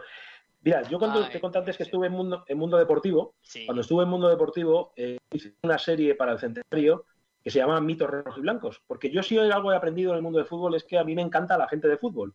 Entonces yo compartía mucho con los veteranos y eran como los grandes olvidados de, la gente se olvida enseguida, vivimos en la vorágine del día a día, que aquí el que mete dos goles es la estrella y, ha habido ídolos incluso más grandes que los que hay ahora que como no los has visto jugar han quedado olvidados, Entonces yo quería reivindicar un poco aquella figura y todo viene a colación, fíjate, porque un día voy a hacer yo un reportaje para Mundo Deportivo a, Adrián Escudero, fíjate, que para descanse, el máximo goleador de en Liga de la historia del Atlético de Madrid, y yo quedé en la puerta 4 del Estadio Vicente Calderón. Y llegué allí y me dice uno, ¿dónde va? Y digo, no, mira que he quedado aquí con Adrián Escudero. Y me dice, ¿con quién? Y hombre, Adrián Escudero. Y dice, no sé quién es. Aquello, que parece una anécdota, a mí me hizo reflexionar. Es decir, fíjate, el que ha sido máximo goleador de la historia del Atlético de Madrid en Liga, el mítico delantero de, durante 15, 18 años de la delantera de seda, con Ben Bar, con todo aquello, nadie le conoce. Aquella anécdota famosa que se la he vivido yo, donde eh, Gárate hizo cola para coger unas entradas. O sea, perdóname, y ese día estaba Armando Ufarte con nosotros y Armando Ufarte se fue hacia su coche, pasó por delante de la cola donde había miles y miles de personas con la bandera y la bufanda del Atlético de Madrid para sacar su entrada para ir a no sé qué partido y no le reconocieron. Un tío que ha ganado más de cinco títulos o seis títulos, no sé cuántas ligas hay con el Atlético de Madrid. ¿Entiendes? Entonces a mí aquello me hizo reflexionar. Y yo, la idea de aquel libro es precisamente para eso, porque Después de haber hecho lo de los mitos en el mundo deportivo, años después, con mi amigo Nacho Montero, me propone hacer el libro. Hacer el libro precisamente para eso, para reivindicar que las nuevas generaciones sepan que hay jugadores tan importantes, tan importantes como los de ahora, incluso más, en una época menos mediática, y que hicieron grande a este equipo, el Atlético de Madrid. Y es un poco la idea, reivindicar esa figura. Y la verdad es que el libro, bueno, tuvimos la presentación, fue, el último acto público, por cierto, de Luis Aragonés, la presentación en el estadio, y yo muy orgulloso de ese libro, que lleva por la quinta o sexta edición. Y, luego hicimos el segundo, que fue el de la, historia del estadio. Eh, los entresijos de cómo se llegó a hacer aquel estadio, que ya no existe, que es curioso, porque sabíamos que iba a desaparecer, pero yo es que todavía no me lo creo. O sea, de hecho, no paso por allí casi, porque me gusta mantener el recuerdo vivo de aquel estadio en el que he estado tantas y tantas veces. Qué maravilla, qué, gozada. ¿Y ahora a qué se dedica Miguel Ángel Guijarro, aparte de sus citas que, que echa en la radio? Pues mira, eh, como te digo, abrí la mente, abrí otras opciones, negocios, proyectos. Pues tengo varios proyectos, tengo, pero no tiene nada que ver con el mundo de la radio. Eh, tengo un negocio online en 27 países de servicios. Tengo eh, proyectos también, ahora estamos haciendo con una especie de purificador también, una distribución en España. Estoy también con otro proyecto, por cierto, estoy haciendo, esto te lo puedo anticipar y aunque no lo tengo, bueno, está para confirmarse para dentro de unas semanas. Vamos a hacer una serie de podcasts del Atlético de Madrid. Ah, sí. luego sí, sí, sí, ya, ya, te, ya lo contaré. Lo acabo de decir y lo mismo me matan por haber dicho esto, pero bueno, vamos a hacer, sí, sí, sí, unos podcasts que nos han, nos han comprado para, como autores del libro precisamente para una, una, plataforma espectacular a nivel mundial y, la verdad es que tiene muy buena pinta. Qué bueno. Y, sí, sí, sí, tiene muy buena pinta. Es un proyecto muy bonito con Nacho Montero, lo estoy haciendo, evidentemente. Y luego, pues también me llamó mi amigo Fernando Riaza un día, joder, tienes que volver a hacer radio, tienes que volver a hacer radio, y estoy haciendo una tertulia de radio, eso sí, lo hago en un restaurante y llevo a los amigos a comer, ¿sabes? la excusa es el programa, ¿no? la excusa es el programa, eso te lo iba a decir, la excusa es el programa. La excusa es el programa. Y la verdad es que me viene muy bien para quitarme el gusanillo de la radio, eh, para volver un poco a sentir esa magia de la radio, aunque para mí lo que siempre me ha gustado son las narraciones, pero es cierto que tampoco vas a estar narrando con bastón, ¿no? Y segundo, que es que ya no se van los campos. Entonces, bueno, pues en esta época de incertidumbre y rara que vivimos, en esta época online, pues ha habido que reciclarse y la verdad es que trabajo online a todas horas. O sea, estoy todo el día conectado, estoy con muchos países y, aprendiendo cosas nuevas. Y a la gente que esté escuchando y que esté un poco hoy fastidiada porque no sabe qué va a pasar con su trabajo y no sé qué, simplemente decirles que abran la mente y que, y que saben hacer muchas más cosas de las que piensan que saben hacer, de verdad. Yo lo he vivido, yo lo he vivido. Completamente de acuerdo. Además, yo, yo, te sigo en redes y sé que eres muy activo, ¿no? E incluso ofreciendo propuestas y sobre... Sí, yo, sí, sí, yo, yo, yo, hay, hay, oportunidades. Es que la gente, de verdad, eh, como tenemos un... Eso ya traíamos un tema de desarrollo personal, que también me gusta mucho el tema ese. Eh, estamos hablando de, que hay oportunidades. El problema que, que a veces, como nos han educado en niño, estudia, haz una buena carrera y tendrás un buen trabajo y te jubilarás, ese, ese modelo existía para nuestros padres, pero para mí ya no funciona y menos para las generaciones que vienen ahora, ¿no? Entonces, los mismos, hay que ser muy listo. Esto lo llevo yo diciendo mucho tiempo, no porque sea gurú de nada. Eh, solo hay que pasar por cualquier calle de cualquier ciudad de España y ver la cantidad de locales que se están cerrando y ver cómo está cambiando el modelo. Hace unos años era eh, el modelo, pues, lo que sea, la revolución industrial y luego se, puso, pues, lo que sé, la mano de obra y, ahora estamos hablando de la logística y la distribución, ¿no? Es lo que funciona ahora mismo, ¿no? La gente compra paquetería online y no va a las tiendas, ¿no? Entonces, eh, digamos que lo podemos, nos puede gustar o no gustar, pero lo que no podemos es ir contra ello. Y eso es lo que muchas veces la gente tiene que reciclarse. Por eso a la gente que esté en una situación entre 30, 40, 50 años, que sepan que hay opciones, que no se desesperen, que sí hay opciones. Lo que pasa es que no hay opciones en lo que hacías antes. Hay que inventarse o reinventarse, como dice un amigo mío. Pues sí, estoy completamente de acuerdo. Creo que tenemos que empezar a abrir la mente, como tú dices, que es un poco parecido a lo que comentábamos antes, ¿no? Del intusismo y esa, mentalidad también tan antigua, ¿no? De la titulitis, de, oye, pues si este tipo es bueno y lo hace bien, ¿qué más nos da? Eh, los diplomas que te ha colgado su yo te pongo, yo pongo un ejemplo que además lo utilizo mucho cuando doy charlas y eso, eh, que hay gente que reniega mucho del tema online y no sé qué. Y, estaba, me acuerdo, cuando, cuando Jeff Bezos Jeff Bezos, que todos sabéis quién es, y si no, el de Amazon. El de Amazon, el, que no lo sepa, el que no lo sepa, que tenga cuidado. A Jeff Bezos le llamaron loco, ¿no? Cuando empezó en un garaje a vender libros, ¿no? Y le decían, ¿quién va a comprar libros por internet habiendo librerías? y ahora le dicen, ¿quién va a comprar libros en una librería habiendo internet, ¿no? Claro. O sea, hace 15 años, 20 años, era un loco. Y ahora es el, negocio más, más, importante. Que yo no estoy hablando de que esté de acuerdo con Amazon o no. Yo te digo una cosa, todos somos cómodos, vivimos en una sociedad en la que la gente al final compra online y se lo mandan a casa al día siguiente. y eso es evidente. Pero eh, existe esa posibilidad. No es, es que se ha acabado el negocio tradicional, no, no, es que hay nuevos negocios. Amazon no existía hace 20 años, por ejemplo. Sin duda. Facebook no existía hace 20, 20 o 30 años. O sea, alguien ha tenido esa mente para abrir eso. Por tanto, aprovechemos las nuevas tecnologías. Los podcasts, hablábamos antes de podcasts, eh, las plataformas que hay para oír música, para ver vídeos, para Instagram, las redes, todo se da mucho trabajo. ¿Qué hay que hacer? Especializarse en cosas que antes no. A lo mejor no es tan importante ahora ser ebanista, con todos mis respetos a los ebanistas, ¿no? A lo mejor es, yo bajo nuevas generaciones le digo a la gente, bueno, si tú trabajas en la banca y toda la vida has estado detrás de una ventanilla, coño, pues a lo mejor es el momento que te pongas en la banca online y, aprendas, porque si no, en la siguiente reducción de personal que va a haber y que están viendo de oficinas de banca, pues te vas a quedar en la calle. Te vas a quedar en la calle, porque todo es online, te mandan al cajero ya, todos en el cajero, sobran oficinas, es así de triste, pero bueno, eso, es otro tema. Eso nos da para, un libro, escribir el funcionamiento de los bancos y, sus nuevas circunstancias. Pero bueno, eh, Ángel, antes de terminar, eh, aquí han estado oyentes, eh, varios comentaristas, varios compañeros de la casa, y siempre para finalizar la entrevista con el protagonista les damos paso para que te hagan una preguntita cada uno y cerrar, ¿vale? Así que voy a empezar con... Voy a intentar ser breve. Voy a intentar ser breve. Venga, no te preocupes, aquí estamos encantados contigo, ¿eh?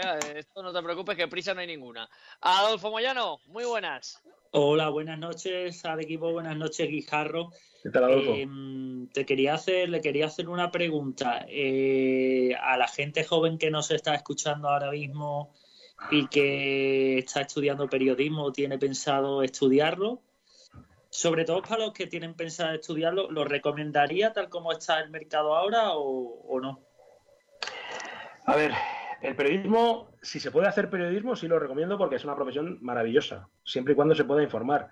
Pero sí les diría que miraran en el periodismo no de atrás, sino de adelante. Es decir, periodismo más digital, en el periodismo más eh, se puede hacer de muchas cosas, pero no intentar hacer lo mismo ahora que se hacía hace 20 años, porque es imposible, porque ha cambiado todo. Entonces yo creo que estamos en una fase de, reconversión en todo, ¿no? Los propios equipos de fútbol, la propia prensa, por ejemplo, en el caso de la deportiva, la prensa política que te voy a contar. Eh, digamos que tiene que haber algo que cambie un poco todo esto, porque también te digo, si no al final seremos simplemente pues un panfleto de comisarios políticos que digan lo que tenemos que decir, ¿no? Entonces yo reivindico a ese periodista que luchen, no que bajen la cabeza, que yo sé que es fácil decirlo, luego hay que hacerlo, pero que sean periodistas de verdad, periodistas de raza que busquen la noticia, no que sean menos transmisores de lo que alguien quiere que digas. Gracias. Otra pregunta, esta vez para Alejandro Pinedo. Alejandro, buenas noches. No sé si está por aquí, con el micrófono cerrado todavía. Hola, buenas noches, ¿qué tal? Sí, que he tenido algunos problemas con la cobertura. Tu pregunta Hola, Alejandro, buenas noches. Hola, bueno, no sé, soy Alejandro Pinedo de Cádiz y de hecho es curioso porque estuve leyendo tu trayectoria y yo fui colaborador de Libertad FM con Javi Pérez Sala Ajá. en un programa que se llamaba Mi Manera donde le hacíamos entrevistas con aficionados cadistas, gente del mundo del carnaval y la verdad que guardo muy buen recuerdo de la cadena y he colaborado durante mucho tiempo. ¿Estás leyendo sobre tu trayectoria? Sí, ¿dónde vive? Perdona. No, no, pregunta, te, te oigo, te oigo. No, eh, está esperando la pregunta, Pinedo. Sí, eh, he estado leyendo y eh, fuiste secretario de una asociación que se llama Walking Football, que es un proyecto muy interesante, y me gustaría Bueno. que nos comentaras un poco más sobre el tema. Bueno, secretario, no, no sé ni lo que fui. O sea, eso es un proyecto que viene, que viene de la mano de un el gran jugador, de los grandes, grandes, grandes jugadores de la historia del fútbol, que es Jorge Mendoza. Jorge Mendoza, que tiene ochenta y pocos años ya, pero eso está, está estupendo. Él siempre ha sido pionero, él hizo aquel mundialito de la inmigración y siempre estaba trayendo cosas. Y él con Archibald, que tenía buena relación, porque él además estuvo en el Barcelona, eh, y, y ha intentado eh, importar a España eh, lo que es el, el walking football. ¿Qué sería el walking football? El walking football es un deporte andando. Es un deporte en el que no se puede correr. Es un deporte en el que se están. De hecho, hemos registrado las reglas, se registraron las reglas y todo, eh, porque digamos que era la forma de ser, de poder jugar al fútbol, de poder mantener la pasión del que le gusta jugar al fútbol, pero que por edad, por salud, no tiene por qué ser gente para jubilada. Puede ser un chaval de 40 años o que tenga un problema que no pueda mover, eh, a lo mejor correr muchos, hacer muchos esfuerzos. Y era una forma de volver a tener contacto con la pelota. ¿no? Y, sí, la verdad es que es un proyecto muy bonito, el Walking Football, que había que involucrar. De hecho, hicimos la presentación, fíjate, estuvo Vicente del Bosque, estuvo gente del Atlético del Madrid, estuvo Pantich, estuvo varios jugadores. Y era la idea es hacer un- una liga de no de veteranos, pero sí de jugadores o de gente que le guste jugar al fútbol y que se pueda jugar pues en un hotel, que se pueda jugar eh, eh, en un polideportivo y que puedas volver a vivir la pasión del fútbol sin tener que hacer el esfuerzo de jugar al fútbol, de correr, porque no se podía correr, por eso se llama Walking Football. Walking Football 7 es la denominación. O sea, Ajá, siete ¿y en, qué, jugadores. y en qué ha quedado, ¿Y en qué ha quedado todo esto, Miguel Ángel?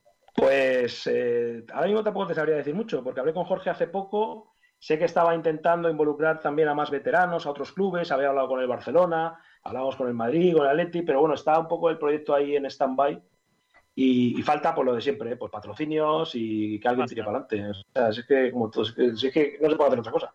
Pero vamos, ahí está más o menos, esa es la idea. La idea era muy bonita. Lo que pasa es que, bueno, hay que, hay que aprenderlo, hay que cambiar las reglas, tienen que involucrar a los clubes. Si involucras a los clubes y a los patrocinadores, evidentemente todo va más rápido. Pero bueno, eso es una labor de Zapa. Yo, por el bien de Jorge Mendoza, espero que alguna vez eso se, se cristalice y, y podamos verlo. No te digo como deporte olímpico, evidentemente no, pero sí por lo menos por que la gente pueda practicarlo. Fantástico, oye, pues mira, muy buena, muy buena apreciación, muy buena puntualización. Pinedo, don Nacho Aramburu, tu pregunta para Miguel Ángel Guijarro. Muy buenas noches. Eh, mira, mi pregunta es, eh, me imagino que te la han hecho muchas veces, la de cuál es el partido que más recuerdas, el partido que has narrado, tal. Me gustaría lo contrario. ¿Cuál es el partido o el gol que no te gustaría haber cantado? O sea, de, digamos, el cantarlo y decir, no, no tenía que haber pasado. No tenía que haber pasado. El penalti que falla Raúl en, en el Jal del de Brujas con la Eurocopa. La Ah, Eurocopa. la Eurocopa del año... De- sí, Bélgica, el 2000, 2000, Bélgica y. Holanda, Bélgica y Holanda, sí. Habíamos, 2000. venía- veníamos de aquel gol que metió, creo que fue Alfonso, Alfonso eh, con- a, contra a Yugoslavia. contra Yugoslavia. efectivamente, en aquel 4-3, que, que fue una emoción tremenda. Bueno, Y, volvi- y volvimos luego a ese estadio contra Francia y, y fallamos aquel penalti, lo falló Raúl contra Bartés. Y yo, la sensación que tengo de aquel momento es, se ha acabado esto, no puede ser. o sea, no, no- no puede ser, ya, porque claro, es- estamos hablando de un mundial en el que ese balón no entra y te vas a casa. O sea, se acaba un mes de concentración, se acaba todo. O sea, era como, era como un, como un jarro de agua fría. Tengo aquel recuerdo de, de- de- de quedarnos todos callados, como diciendo, no puede ser. Porque además España estaba jugando bien aquel, aquel mundial. Luego no ganó la Francia, que luego fue campeona, evidentemente, ¿no? Pero, o sea, no, aquella no fue campeona Francia. No, en aquella no. No, O no, sí, no, no, no, en aquella no, en aquella no, ya me he perdido. Es que tengo ya Por, lo menos si hubieran ganado, ¿no? Por lo menos. No, no, sí la ganó, sí la ganó, sí la ganó, sí, porque ganó Ah, el la- 98 y el 2000, sí, ganó Mundial y Eurocopa. Sí, sí, Francia Sí, sí, la ganó. ¿Contra Francia Italia ganó. puede ser? ¿Contra Italia puede ser la victoria? Ya no me acuerdo. Yo sé que ganó Francia el Mundial del 98 y ganó la Eurocopa de 2000, sí, sí, la ganó Francia también. No, con Zidane, con Yorkaev, con Barthez, con todos aquellos, sí, sí. Pues ese, fue un momento muy, muy plof, muy plof, muy plof. La verdad, igual, igual que te digo otro, que ese yo no lo narré, pero sí estaba haciendo el alambri con el Carlos Tartiere, estaba narrando Héctor del Mar. Francia Francia Sí, con aquel partido eh, Oviedo Atlético de Madrid, en, el oh. que, en el que el Atlético de Madrid desciende matemáticamente a segunda división, ¿no? Aquellas lágrimas. Con Luis, con, Luis, con, Luis, en el banquillo del Oviedo, efectivamente, y, y Radomir Antich creo que estaba en el banquillo del. Creo recordar. Y fue un día, un día muy duro, un día muy duro. Me acuerdo aquel regreso en coche desde Oviedo con Héctor del Mar, parando a entrar en el programa y ver los autobuses de los aficionados del Atlético de Madrid llorando, fue un día muy triste, muy triste, para, sobre todo para el Atlético de Madrid, y vivirlo en el césped, vivirlo en aquel túnel de vestuarios, a los jugadores gritando, hubo incluso algún conato de pelea con algún periodista, fue un día muy complicado. Yo, yo recuerdo aquel partido como si fuera ayer ese penalti que falla Hasselbein. Yo, yo no, no, se me olvidará, lo paraba Esteban, que luego... Esteban Suárez, sí fue portero del Atlético y un portero del Atlético que además se fue diciendo peste del Atlético, Esteban. Cada vez que, habla del Atlético es para soltar lindezas. Eh, pero sí, sí, ese recuerdo lo tengo yo porque además yo lo viví y era, era joven, muy joven. Pero tengo, vamos, es de estos partidos que dices, mira, que el Atlético de Madrid tiene cositas buenas, ¿no? Para, para recordar las Supercopas de Europa, las Europas League, eh, los periplos en Champions, los grandes partidos de Champions, ¿no? Y pues pues yo tengo ese partido que es quizás el que más telegrafía absolutamente de lo que pasó, de cómo pasó, de cómo fue, de los jugadores que estaban allí. A mí me marcó, me marcó, porque era creo que anunciada. Y pues tengo yo, mira, tengo como recuerdo, ese día no jugó, estuvo en el banquillo Tony Muñoz. Yo tengo la camiseta de aquel, de aquel partido. Anda.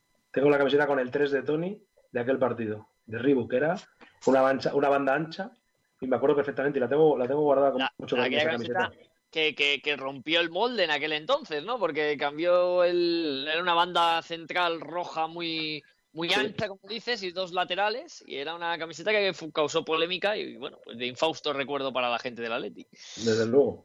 Pues muy buena, muy buena esa. Y yo respecto a lo de Alfonso, es que siempre lo quiero. Mira, no lo he contado en este programa, pero lo voy a contar hoy. Yo era un crío, yo no sé cuántos años tendría, tenía 15, 16 años, no sé cuántos años tendría. Y yo estaba viendo el partido, está cabreadísimo con España, cabreadísimo. Yo estaba enfadado, España iba perdiendo y yo con el. me, fui, de mi casa. Me fui de mi casa, cogí, me bajé y me fui a la parada del autobús porque me iba a bajar a ver a los, a los amigos. Y en el periplo que yo cojo, bajo de yo en un tercero, bajo abajo, voy, recorro el patio, salgo para afuera, voy a la... Oigo de repente a todo el mundo chillar. ¡Ah! Enloquecido. Yo dije, dije, ¿pero esto qué es? El partido estaba perdido. Yo me fui porque estaba perdido.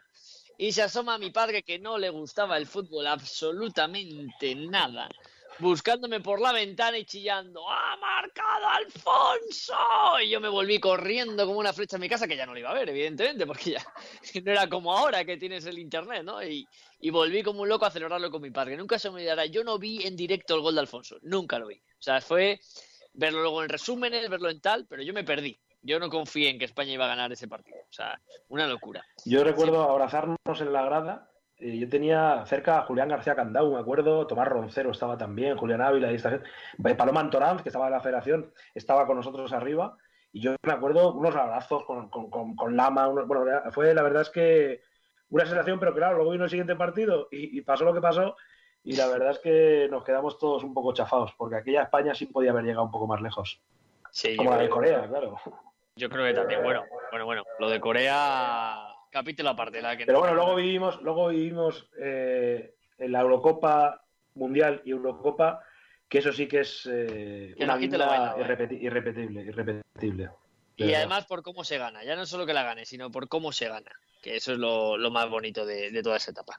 Bueno, pues la última pregunta, eh, Miguel Ángel, te la va a hacer nuestro productor que organizó esta entrevista, don Carlos Reda. Muy buenas noches. Tu pregunta para Miguel Ángel Guijarro. Hola, hola, buenas noches, Miguel Ángel. ¿Qué tal, Carlos?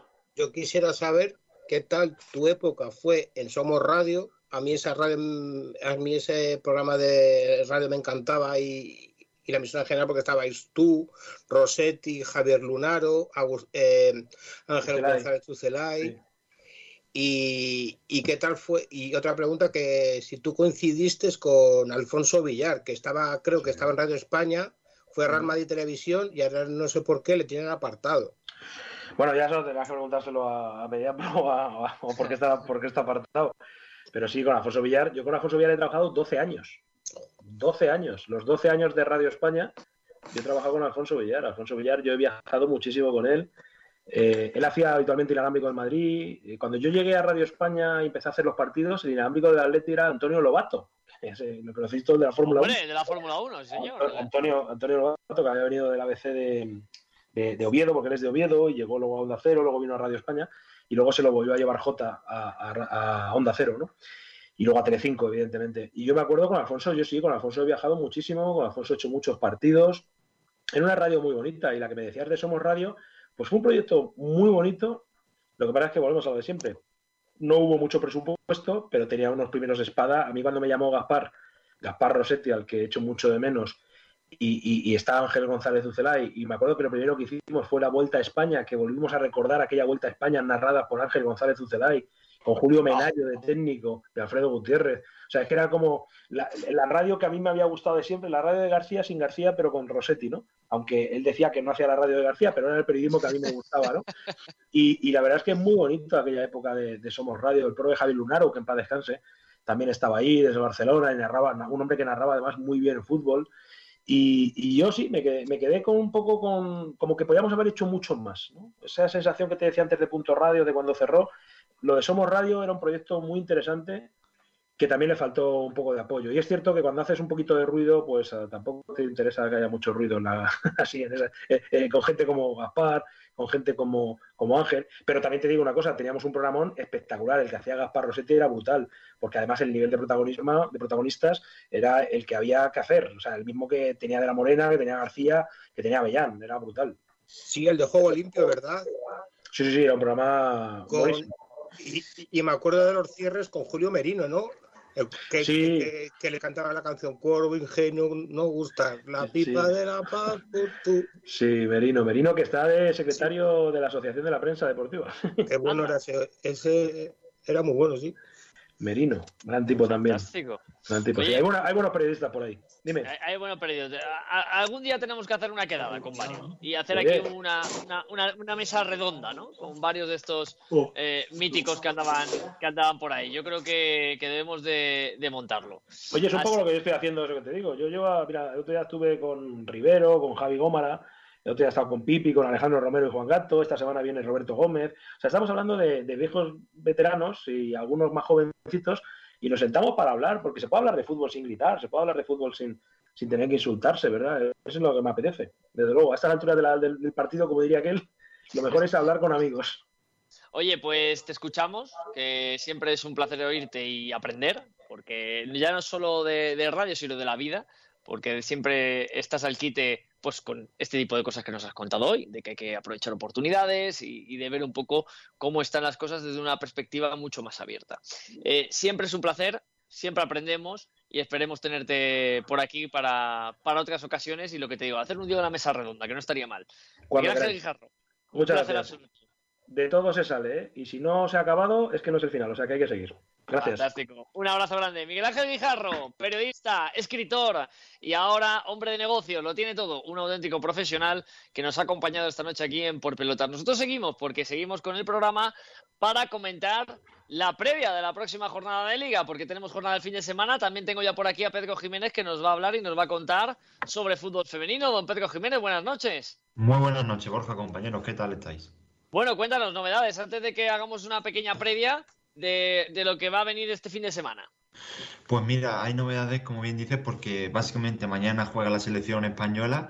Así que antes de hablar de otros temas, vamos a la selección, a la roja.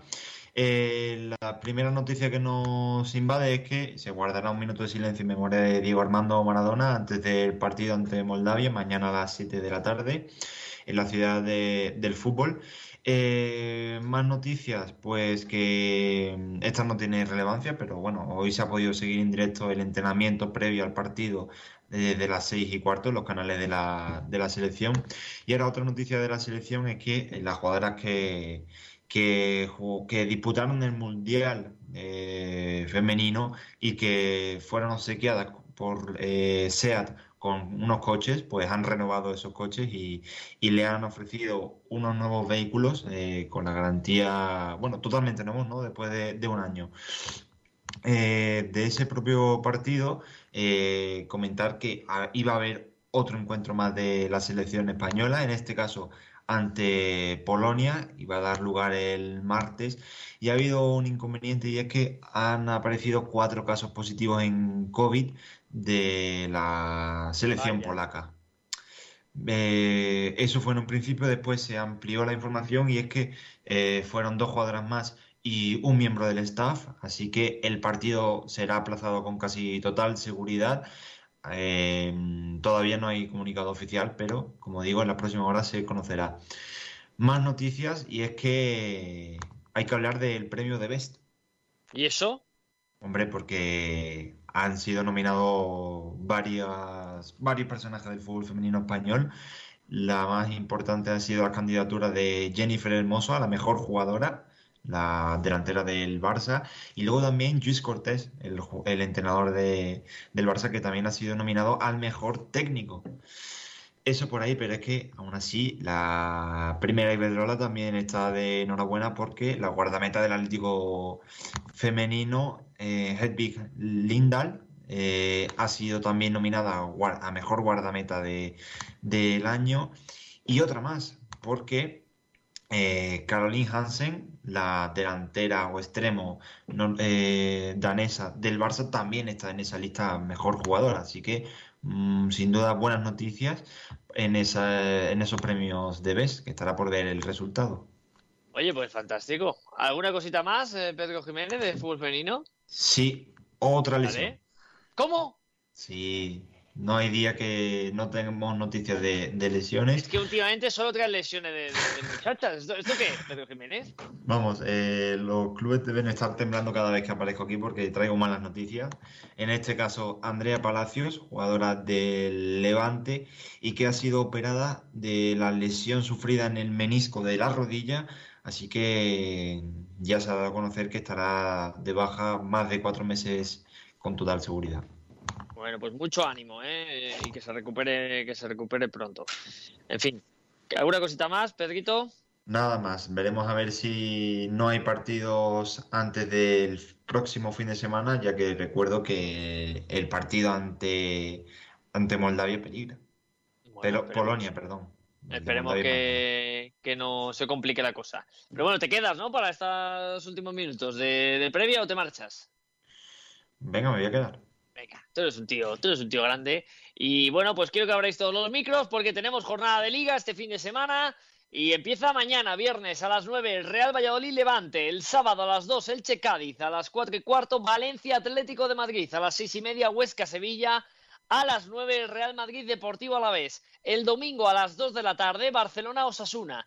A las 4 y cuarto, Getafe Athletic Club de Bilbao. A las 6 y media, Celta Granada. A las 9, Real Sociedad Villarreal y cerrará la jornada el lunes el Betis en casa ante Leibar a las 9 de la noche. Cuidadito el Betis, que viene una racha bastante complicada y veremos lo que ocurre. Se estaba jugando y se ha jugado una jornada de segunda división. Hoy otra vez derrota del español. Cuidadito el español que está eh, titubeando últimamente.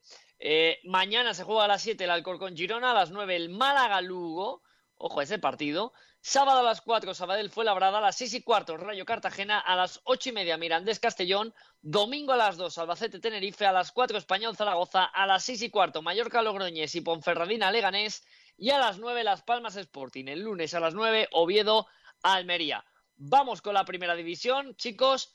Eh, vamos a empezar con el eh, líder, en este caso, el bueno, el colíder, porque está la Real Sociedad líder y el segundo es el Atlético Madrid. La Real Sociedad que va a jugar en casa ante el Villarreal, buen partido. El Atlético va a Mestalla después del petardazo de ayer. Es verdad que jugó bien, pero no pudo eh, conseguir la victoria ante el Lokomotiv. ¿Cómo veis este partido? El Atleti, eh, Aramburu está tieso porque físicamente están como están jugando miércoles, domingo, miércoles, domingo, lesionados, COVID, un montón de cosas. Y claro, no puede rotar Simeone. No puede rotar y, tiene como bajas a Luis Suárez, tiene a Héctor Herrera, tiene a Lucas Torreira, estoy leyendo que tiene hasta Manu Sánchez, el suplente de Lodi.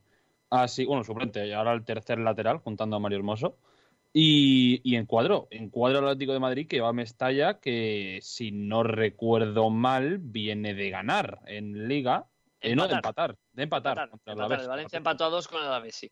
Y aún así, bueno, eh, partido complicado para el Atlético de Madrid. eh, me parece que estamos muy pronto, pero yo no paro de leer las últimas dos semanas de liga que el Atlético de Madrid es favorito por la derrota del Madrid y tal. Yo creo que hablar de favorito del Atlético de Madrid ahora mismo en la jornada número 11 me parece para reírse bastante, pero bastante, o sea, con tiempo.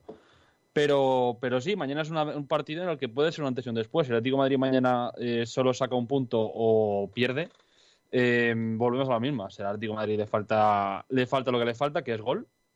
Y si el Atlético Madrid mañana gana, pues felicidad, contento todo el mundo, tres puntos más, a seguir soñando, pero a pensar en el siguiente partido. No, nada de pensar ya como el Madrid y el Barça dejan puntos, ojito al Atlético, tal. Yo personalmente soy de los que piensa que hasta la jornada 20 y pico, que es cuando realmente se ve cómo está la liga, eh, no se puede decir absolutamente nada de si favorito, de si no favorito.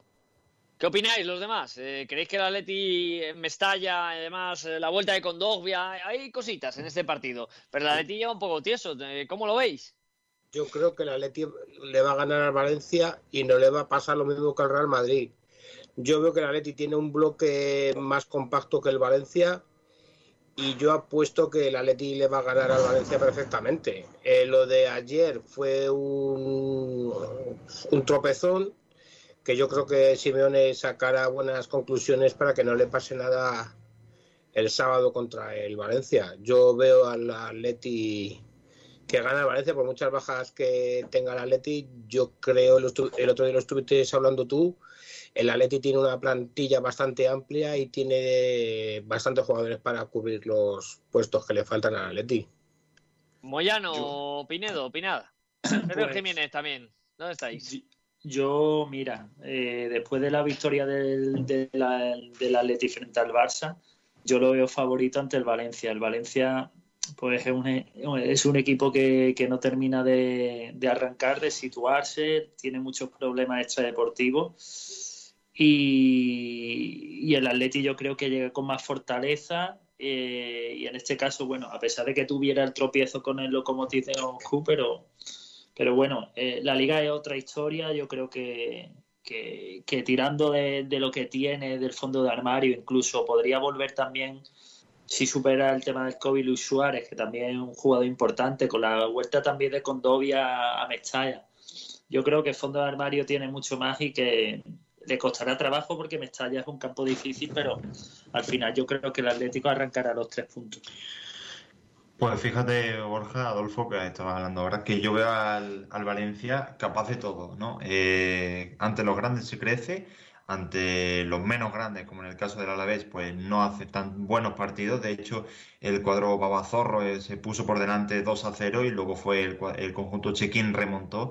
El Valencia es ese equipo que, que esta temporada está plantándole cara a los grandes, pero luego con los menos grandes, como digo, sufre y, como digo, puede pasar de, de todo ante el Atlético de Madrid. Bueno, pues eh, Pinedo, ¿algo que apuntar? No sé si Pinedo quiere apuntar algo Sí, del está- Atlético. Sí. Sí, sí, Borja, estaba mirando si el Atlético recuperaba algún jugador y la verdad que yo he visto varios partidos de este nuevo Valencia y en ataque lo un equipo muy fluido, que por cierto, el extremo Musa me parece un jugador muy interesante, apuntar este nombre. Me gusta.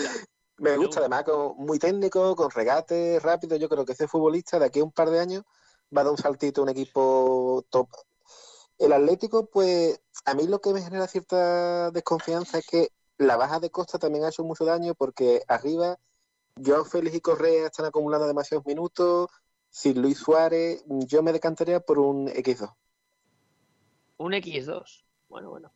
Yo creo que tiene demasiadas bajas el Atleti. Y, y como no rota, o sea, con el 11, si el Atlético jugara de domingo a domingo, con los que tiene, yo creo que le daba para ganar al Valencia. Pero la duda o la incertidumbre que yo tengo es esa, precisamente. Que, que no puede ser que el Atleti esté miércoles, domingo, miércoles, Y- domingo con 14 jugadores. Y Borja, hay que pensar que Joao Félix, sí, muy joven y tal, pero no sé yo si tiene piernas para aguantar jugar un domingo 90 minutos, jugar el. Bueno, 90 o 70, lo que juega contra el Barça. Jugar 90 contra Rusia, jugar 90 este fin de y jugar 90 en Champions. Y el, y el Bayern es el, es el miércoles.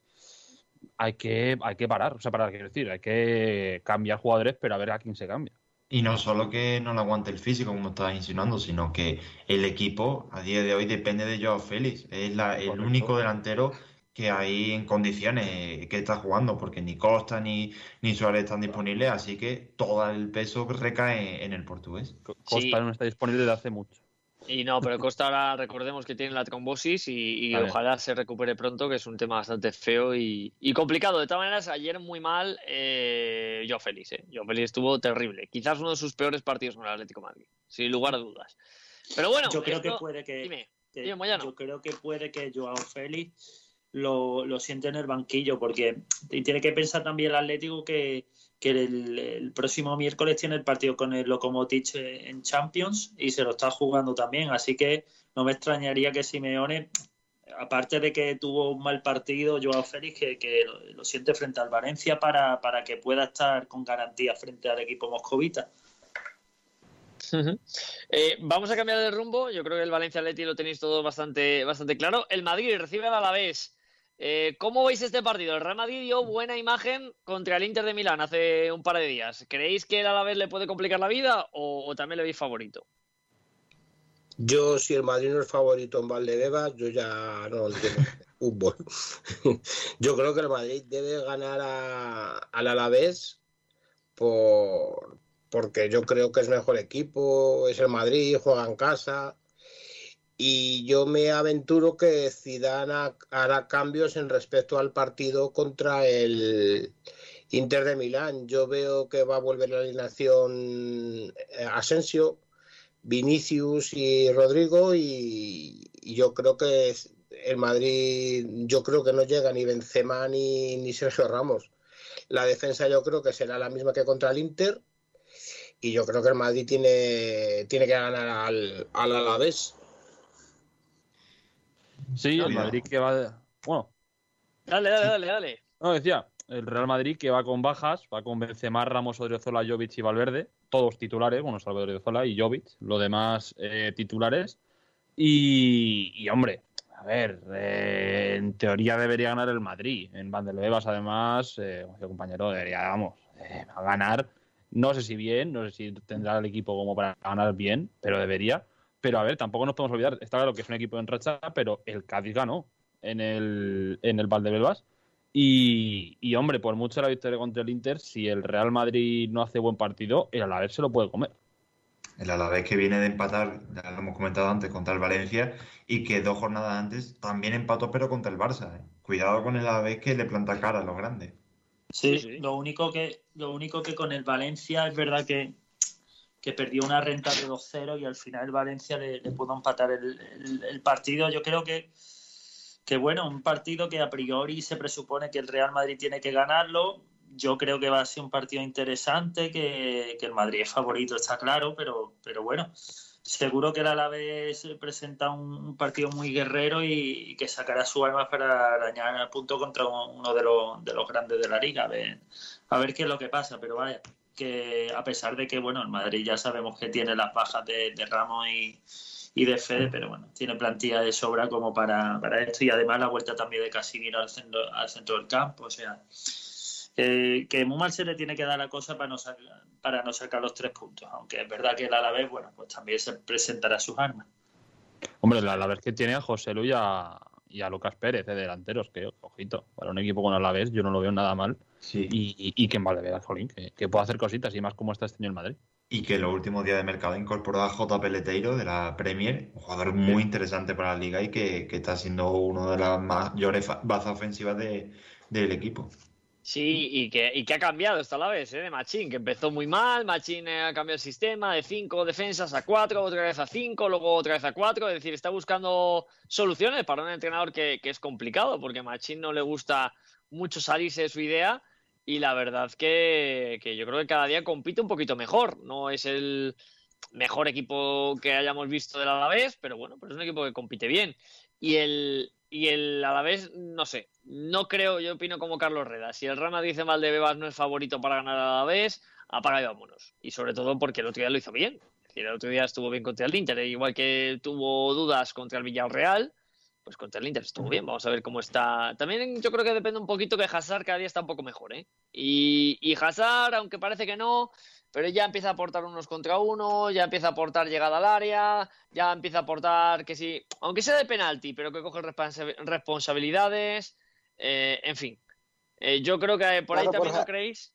Dime, Pinedo. Sí, pues yo te, quería comentar, pero el problema de estos partidos que cuando son partidos que hay Champions por medio, sabes siempre que el equipo va a sufrir, sobre todo al final en el tono físico, porque no olvidemos que esta semana, el martes creo que juega contra Shakhtar, que se vuelve a jugar la vida otra vez. Entonces, mm, son esfuerzos muy grandes porque el partido del Inter estuvo relativamente controlado, pero te implica un desgaste muy fuerte, con Casemiro que todavía no está al 100%, con futbolistas que empiezan a acumular muchos minutos encima.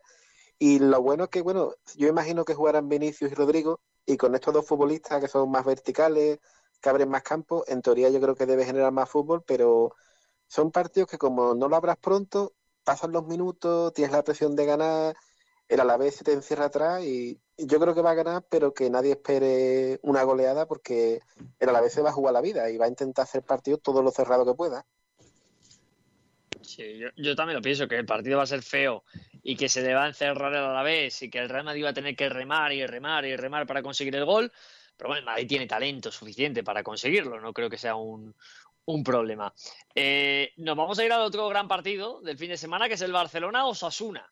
Este Barcelona-Osasuna con un Barça que viene de ganar, con, con Braithwaite haciendo doblete a, un pobre Dinamo de Kiev. Un Barça que ha perdido a Piqué, que ha perdido a Sergi Roberto, donde el otro día jugó el chaval Mingueza y lo hizo muy bien, por cierto. ¿Y qué esperáis de este Barça Osasuna? Yo a mí Osasuna es un socio ahora mismo que no me gusta mucho para, para ir a un equipo que tiene dudas, ¿eh? Pues es gracioso porque eh, literalmente se enfrentan el decimotercero de la liga contra el decimocuarto. El Barça contra el Osasuna. Que están empatados a puntos incluso. Está empatado a puntos, correcto. Es que si el Barça le da por, por perder mañana, el domingo, perdón, si le da por perder, cosas de la vida que en el Camp Nou, pues hombre, tiene, tiene pinta difícil, pero aún así se puede hacer. Eh, puede dormir eh, cerca del descenso, como quien dice, porque están con siete en el descenso y ellos tienen once, así que veremos. Pero bueno, el Barça un poco como el Madrid, realmente. Este, en caso que os suena, pues bueno, sí que es verdad que también es un equipo correoso, difícil de sacarle puntos. Pero, hombre, sin, con las bajas, como bien decía Borja, de GPK Sergi Roberto, irán Sufati hasta de aquí al año que viene mínimo veremos veremos cómo consigue sacar el partido, pero eh, lo que digo, eh, partido contra el Barça contra Osuna, que como a lo mejor es una, sí que es verdad que, bueno, si estuviese Chimi, Ávila en el equipo tendría más opciones, pero eh, un, un, conjunto correoso el rojillo que, va a luchar, obviamente va a luchar y veremos si consigue más de un punto en, el, en el Camp Nou. Bueno, ¿qué, qué pensáis de este Barça Osasuna? Pues pues hombre, yo mira, yo el Barça con la, con la trayectoria que lleva, sinceramente, estoy de acuerdo contigo, Borja, en, lo que, en que el Osasuna no, no, es un socio muy, muy, fiable en este tipo de partidos. Fíjate que yo, yo no veo claro, a pesar de que sea el Barça, no veo yo un, un claro favorito, sobre todo porque como han empezado, como ha empezado en el Barça, todavía hay gente que, que tiene que dar mucho de sí, como Frenkie de Jong y Pjanic eh, es verdad que ahí vamos a ver a Oscar Mingueza. Yo creo que, lo va, que Ronald Koeman va a apostar por él, eh, incluido luego también, eh, en este caso, pues va a sustituir a Piqué, ¿no? que el que no esté Piqué también el Barça se, se nota, que esperemos que se recupere lo, lo antes posible y, veremos un partido del Barça pues cuidando su estilo, ¿no? La posesión de balón y, el Osasuna pues intentando aprovechar las oportunidades de, para crear peligro y, y aunque vaya en la tabla como va, pero, pero oye, si saca un partido los tres puntos, eh, en este caso puede acercarse a puestos europeos porque la tabla está hecha, está muy muy cerca en puntuación, así que yo, yo, creo que va a ser un partido disputado y que yo no veo ningún favorito tal como está el Barça no, no, no lo veo, vaya. Y, estoy viendo los últimos partidos en el Camp Nou, por lo menos, de entre Barça y Osasuna. Eh, en 2014 7-0, en 2017 7-1, pero en el último partido de todos, que es el 16 de julio de 2020, creo que fue justo cuando empezó la pandemia, cuando, después de la pandemia y todo esto, eh, ganó Osasuna 1-2 en el Camp Nou. Así que, hombre, todo sea por sacar. Compi, he, he de apuntarte que ese partido no es que digas que sea engañoso. Lo que pasa que fue el último partido de la liga y el Madrid ya había sido campeón, con lo cual el Barcelona, yo creo que en ese partido sacó los suplentes y no se jugaba ya nada. Eh, Estoy viendo por aquí que, bueno, tuvo muchos palos el, el Barça y tal, pero sí que es verdad. No me acordaba que era el último partido de liga, la verdad. no Sí, me- era, era el último. Sí, porque ganó. Sí. Era el último porque el Madrid jugaba con el Leganés, me parece que en Madrid empató a dos. Que Sí, correcto, correcto. Y, y uno dos, con lo cual cuando los equipos grandes ganan o, o no tienen nada que hacer o porque han ganado la liga o porque ya no tienen opciones, creo que sacan a los suplentes y, y uno dos. Y lo que yo creo que el 7-1, cuando tuvimos esa entrevista a Anzue, fue el famoso que Mascherano tira el penalti y se ríe Sí. y, tuve- y tuvieron problemas. Sí, es verdad, me acuerdo del famoso penalti de Mascherano. eh, Sí, sí, sí. De aquella situación, no me El acordaba yo único de- gol de Mascherano Claro. en España. Sí, señor. Reírse como tal tampoco, porque, no sé, es un penalti que lo iba a tener el Barcelona porque tenía la oportunidad de que no tuviese trascendencia. No, pero digo que se rió, er, que él que nos lo explicó en la radio, que Sí. él se eh, él se rió por un zue, que los de Osasuna se sintieron mal porque él había sido es jugador patatín y patatán. Y lo que se- él explicó que Machera nunca había metido un gol y yo qué sé. Sí. Claro, claro, pero por eso digo que no, que Sí, no es reírse. Confusiones, confusiones de un 7-1 Sí, sí, que, bueno, confusiones, a veces Osasuna una cosa poco. es, es otra completamente diferente. Bueno, pero cosas, cosas que pasan. De todas maneras, mm, vamos a ver esto Osasuna que ha tenido mala suerte. ¿eh? La lesión del Chimi Ávila, que, que ha sido importante. Luego se lesiona Caleri, que había sido otro de los jugadores que había llegado eh, para sustituir al, al argentino. Y oye, yo no sé si, si vosotros pensáis que Budimir, que, que seguramente será el que, el que juegue, le puede crear, yo creo, problemas a esta defensa, ¿eh? Un Budimir ahí con, con lo coñazo que es, delantero grandote, juego aéreo, el chaval Mingueza va a tener que remar duro, ¿eh? Sí, hombre, Budimir, que me sorprende que sea suplente en Osasuna, porque la verdad que es un delantero que, oja- oja, a ver, no es un delantero que te vaya a valer 47 millones, pero ya año pasado lo hizo muy bien en Mallorca. Y, y, hombre, yo creo que Budimir es muy buen delantero para enfrentarse a este Barça, que, bueno, como bien decía, se va a, enfre- se va a enfrentar a Minguella y, y a ver quién es otro lateral central, porque ni Piqué ni un Titi están, me imagino que será el inglés, si no es baja tampoco. Pero, pero bueno, habrá que ver cómo, cómo le consigue para la defensa azulgrana para un delantero que a mí personalmente me parece bastante decente para primera división. A mí me gusta. Yo más que por Budimir, creo que puede hacerle daño por los costados con Johnny y Rubén García, o incluso en esa segunda línea con Roberto Torres. Creo que ahí es donde puede buscar las coquillas más fáciles los asuntos. ¿Cómo me gusta ese hombrecillo? Roberto Torres. Me gusta. Un genio. Es un buen futbolista. Muy bueno, ¿eh?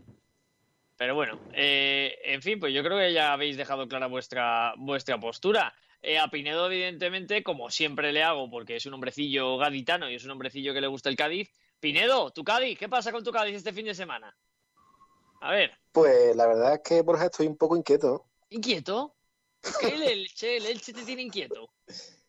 Bueno, sin ánimo de ofender al Elche, no, el Elche de eso para mí es un rival directo con el Cádiz, porque aunque ahora mismo vayamos dando espectáculos por España, pero el sitio original del Cádiz es luchar por no descender y volvemos otra vez a tener las mismas bajas que el último partido, con los dos delanteros, con Negredo y Socolozano, la baja de José Mari, que es otro medio centro que suele ser indiscutible, Cala, el central, el antiguo central sevillista, que también es un jugador muy importante, y entonces me preocupa porque el Cádiz ha convertido en una especie de reloj suizo en el que tiene como las piezas contadas y cuando le quita un par de piezas de la columna vertebral, el equipo se resiente. Así que en estos partidos yo estoy convencido que Cervera y los suyos van a apretar los dientes y saben que contra el Elche hay más de tres puntos porque al final son contra los que te vas a jugar las papas cuando acabe la temporada. ¿Qué pensáis? El del Cádiz, el Cádiz que está siendo un equipo revelación, ya que está Pinedo, vamos, vamos a opinar. El Cádiz, que mm, si no te acuerdas tú mal, Borja, cuando terminó el mercado de transferibles, el mercado de, de tres pasos, eh, hicimos la pregunta de qué equipo nos parecía el que peor se había reforzado y no me voy a esconder, la verdad, me podría esconder, pero no lo voy a hacer. Dilo, Yo dilo, dilo, dilo claramente. Yo Rajaste Cádiz. del Cádiz. Yo dije el Cádiz, la verdad, dije que había hecho muchos fichajes, pero muchos fichajes de ¿Cómo segunda división. Y, y entre ellos incluía a mi, a mi queridísimo y amado Negredo. Lo incluí porque yo pensaba que era un jugador que, bueno, sí, estaba para jugar segunda división de perfecto, pero en primera yo no lo veía. Y la verdad, me está cayendo la boca el Cádiz. Todo se ha dicho. Es muy eh, yo, bueno, yo creo que el punto de inflexión del Cádiz, que, bueno, estáis de acuerdo, que fue contra el Athletic Bilbao. Dos menos en San Mamés, ganando 0-1 y aguantando literalmente barricadas del Athletic de Bilbao, una tras otra, una tras otra. Y, y sacar los tres puntos, sacar los tres puntos en, el, en Valdebebas. Y, y equipo de revelación que ojalá no se resiente de aquí a dos meses de competición. Y no creo que se pueda luchar por Europa, que ojo, y se puede, de locos, pero eh, creo que, como bien ha dicho el compañero, tiene que pensar en conseguir los 35 o 40 puntos y ya a partir de ahí soñar. ¿Qué opináis? Pues mira, yo, yo veo el partido este que un partido de toma y daca, ¿no? Los dos conjuntos, pues hemos visto que han empezado bien la temporada, que, que están en puestos realmente donde o, luchando por objetivos que realmente no son los suyos, que son la, permanencia tanto del Elche como del, del Cádiz y yo creo que el resultado aquí se va a decantar para el que más fortuna tenga de cara a portería. Yo, bueno, también en este caso ver a ver cómo cómo va a, va a trabajar gente como en el Cádiz, pues, pues Ale Fernández en el medio centro o, o Salvi y, y en este caso en el, en el Elche pues por ejemplo tienen la baja de, de Fidel y yo creo que meterán a, a Josán, que, que bueno, que, que ojito con este hombre que lanzando faltas es, es un, es un portento. Así que bueno, el que tenga más pegadas es el que se llevará este partido a priori bastante igualado. Pedro Jiménez y- y Tete Morente. Sí, y te iba a decir que parece mentira que tanto Elche como Cádiz estén tan arriba, ¿no? Yo lo hablaba con mi padre antes de que comenzase la, bueno, que finalizase, mejor dicho, el mercado de fichaje, cuando estaba viendo las plantillas, y que, por ejemplo, el Elche repescaba jugadores del Málaga, eh, Diego González, el propio Tete Morente, que sí era un buen fichaje, pero por ejemplo también Cifu, y, y yo no, no me lo pensaba que iban a estar tan arriba. Y yo se lo decía a mi padre, como digo, y que iban a estar mm, luchando por no descender, y ahí están el Cádiz en, en puesto de Europa League y el Elche en el puesto número 10. Tete Morente, como dice, jugador que está siendo fundamental para, para el cuadro ilicitano y que está jugando en una posición a veces un poquito por detrás del delantero, que es muy interesante, pero eh, donde mejor ha rendido ha sido eh, desde el costado izquierdo y en Málaga demostró una de sus mejores versiones, aunque en Elche está gustando también bastante. Sí, buen jugador, Tete Morente, me gusta. Pues, pues yo creo que, que vamos a terminar. ¿Algo que queráis destacar de este fin de semana? que no De algún partido que no hayamos nombrado, chicos? ¿Alguno? Yo, hombres, yo estoy viendo por aquí un. Bueno, tengo dos, pero creo que uno. El Celta Granada. Sí. Celta Granada. Oh, partido seis y media, domingo. Sí, Julio Portavales frente a Rafa Alcaraz. Puede haber Uh. torta. Uy, que se va a ver tortas ahí. Cuidado con el Granada que lleva dos derrotas seguidas. ¿eh? Bueno, hoy ha ganado en Europa League, ¿eh? También ha, ha Sí. perdido por lo que ha perdido, ¿eh? Y, y el. Celta, y el Celta último, eh, chicos. El Celta último con siete puntos en 10 partidos, eh. Ojito. ojito Una al- victoria. una Estoy victoria. confiado que el bueno de Coudet va a sacar al Celta de ahí. Fíjate. Yo también. Esperemos, esperemos, la Estoy verdad. confiado, estoy confiado. Por el bien, por el bien de la salud de mi querido Julio Portavales. Porque si no, no, no sé qué le va a pasar al pobre Julio Portavales. Y, y el Granada que viene de derrota, como bien decía Pedrito, con 14 puntos sexto, eh. Ni tan mal el, el conjunto granadino. Que fantástico. fantástico, fantástico. Con, con Diego Martínez, entrenador, puede ser. No no Diego Martínez se lleva dos años, por cierto, lo del Debes que comentabas antes, Pedrito. eh, no está nominado, está nominado. Yo creo que esto podría hasta haber un programa Bielsa, que me parece muy bien lo que ha hecho en el Let's, me parece genial. Pero para mí, Diego Martínez podría estar ahí perfectamente. Yo creo que es el caso similar al de Bielsa, pero trasladado al fútbol español, ¿no? Sí. Eh, Bielsa asciende con, con el Leeds, eh, planta un sistema de juego que encaja perfectamente y que luego eh, genera espectáculo. Hay Mm. partidazos del equipo inglés y luego es lo mismo que ha pasado con Diego Martínez e incluso lo ha clasificado para, para la Europa League, así que yo creo que si está Bielsa debería estar, pero eh, Sin quitarle lo cogería con pinzas porque- claro, claro, pero, lo cogería con pinzas porque creo que todavía no deberían estar nominados a- al DBS. Ya se hablará en un futuro. Ya se hablará. Este- estos trofeos individuales que, que- que cada vez para mí pierden más mi respeto. Bueno, chicos, pues ha sido un, una noche entretenida con Guijarro, que nos está contando muchísimas cosas y, muy, y muy interesantes. Eh, hemos tenido también pues nuestro momento de fútbol femenino y luego también, evidentemente, nuestro momento de repaso de la jornada. Así que ha sido muy completito. Esto es. Esto tiene todo que ver, claro que sí. Así que voy a ir despidiendo, porque creo que ya es el momento, creo que ya es el día. Dame un segundo, a ver qué me dicen por aquí. Nada, me dicen que si hemos dicho lo de Maradona, yo creo que sí. Mira, le hemos preguntado a Guijarro por Maradona, le podríamos haber preguntado, a ver, a ver qué opinaba de, del 10, del Diego, porque Guijarro, evidentemente, le vivió en directo. Pero en fin, eh, voy a ir despidiendo porque es un día y es una noche ya de jueves, recordemos. No tenemos programa hasta el lunes, pero mañana Pedro Jiménez tenemos Sport Center porque juega el Málaga. Sí, juega el Málaga, tenemos Sport Center a las 9 ante el Club Deportivo Lugo y también por la mañana, bueno, mejor dicho, a mediodía, desde las 12 eh. del mediodía, tenemos a Frecuencia Malaguista con la previa del partido. Por supuesto, Frecuencia Malaguista. Mañana, ¿a qué hora empieza Frecuencia? Dilo, Pedrito Jiménez. A las 12 del mediodía y la sintonía ya estará sonando instantes antes. Por supuesto, porque nosotros somos gente seria y hacemos las cosas como tenemos que hacerlas. Pues muy bien, pues yo creo que ya ha llegado el momento de despedirnos, Pedrito Jiménez. Muchas gracias por estar esta noche con nosotros. Un abrazo muy grande. Un abrazo para todos. Hasta otra. Hasta otra, abrazo grande para Pedrito Jiménez. También despido con la manita al gran Adolfo Moyano, que ha estado esta noche con nosotros. Adolfo, muchas gracias. Venga, muchas gracias a ti, Borja. Un saludo a todo el equipo. Buenas noches. Un abrazo para ti, un abrazo también para el debutante, Nacho Lamburu. Muchas gracias por estar con nosotros. Buenas noches, Borjita. Un placer. Y estar aquí, bueno. Ah, ah. qué, dramático eres. Esto es para ti el pan nuestro de cada día. No, no hace falta que, te vengas eh, con tanto respeto. Tú eres uno, ah. uno más de la familia. Así que a tirar. Abrazo grande.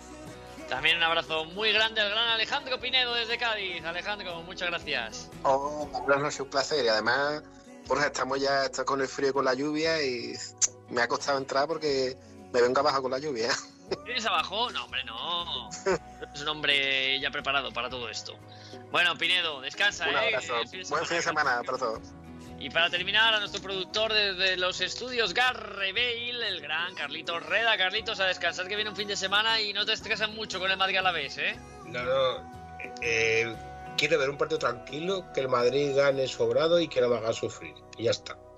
No pido más. Y, enhorabuena por la entrevista a Guijarro y, me, y la verdad que me ha encantado todo lo que nos ha dicho y, y yo creo que si la gente tiene oportunidad que se la escuche otra vez. Claro que sí, hombre. las veces que quieras, y para, eso está. Sí, para, eso está. Claro que sí. Un abrazo muy grande, Carlitos. Dilo siempre. Y como siempre digo, que mucho y que, un gran apoyo a la gente de hostelería que lo está pasando mal. Y a ver si a ver si se ponen las cosas claras entre 6, 10, 8 niños pueden, niños no pueden, de cara a las navidades, pero que lo que decidan que sea bien para todos no creo que ahora estén pensando si tal y si cual, bastante. Yo creo que, yo creo que mañana van a decir. Creo, es que no me quisiera equivocar, pero yo creo que mañana van a decir cómo van a ser la cena de Navidad. Yo he oído que 10 personas. Ya, pero eso Madrid, pero como cada como, como cada como cada comunidad autónoma puede decidir, el gobierno ha dicho que no pueden que no pueden haber 17 Navidades a ver cómo lo van a hacer. Luego resulta que, si un niño vale uno, si un niño vale medio, o sea, no sé, no sé. Ojalá que sea todo salga bien y que no haya ningún rebrote y que no nos van a confinar. Oh. Después pasan las navidades. Calla, calla, que yo huelo a confinamiento. Yo creo que a partir del lunes eh, mi barrio queda confinado, así que seré un hombrecillo atrapado en mi, en mi barrio. Cosas que pasan. Pero bueno, descansa, Carlitos. Un abrazo grande. A ti, muchas gracias, Borja, siempre. Abrazo a ti. Pues nada, señoras y señores, pues lo dicho, disfruten del fin de semana, que viene un fin de semana intenso, un fin de semana divertido, pero sobre todo un fin de semana para seguir siendo responsables, porque la cosa, y os lo digo yo, que seguramente me van a confinar, está otra vez muy mala ahí fuera. Vienen las navidades, vamos a intentar cuidarnos para que no las tengamos que pasar en urgencias, que yo creo que a ninguno nos va a gustar estar en la UBI en, estas eh, navidades y sobre todo por la familia y por la gente que queremos. Así que cuídense, ya saben, tengan cuidado ahí fuera, sean felices, tengan un grandísimo fin de semana, descansen y nos vemos aquí el lunes en Por Pelotas en Sport Direct Radio. Un abrazo enorme.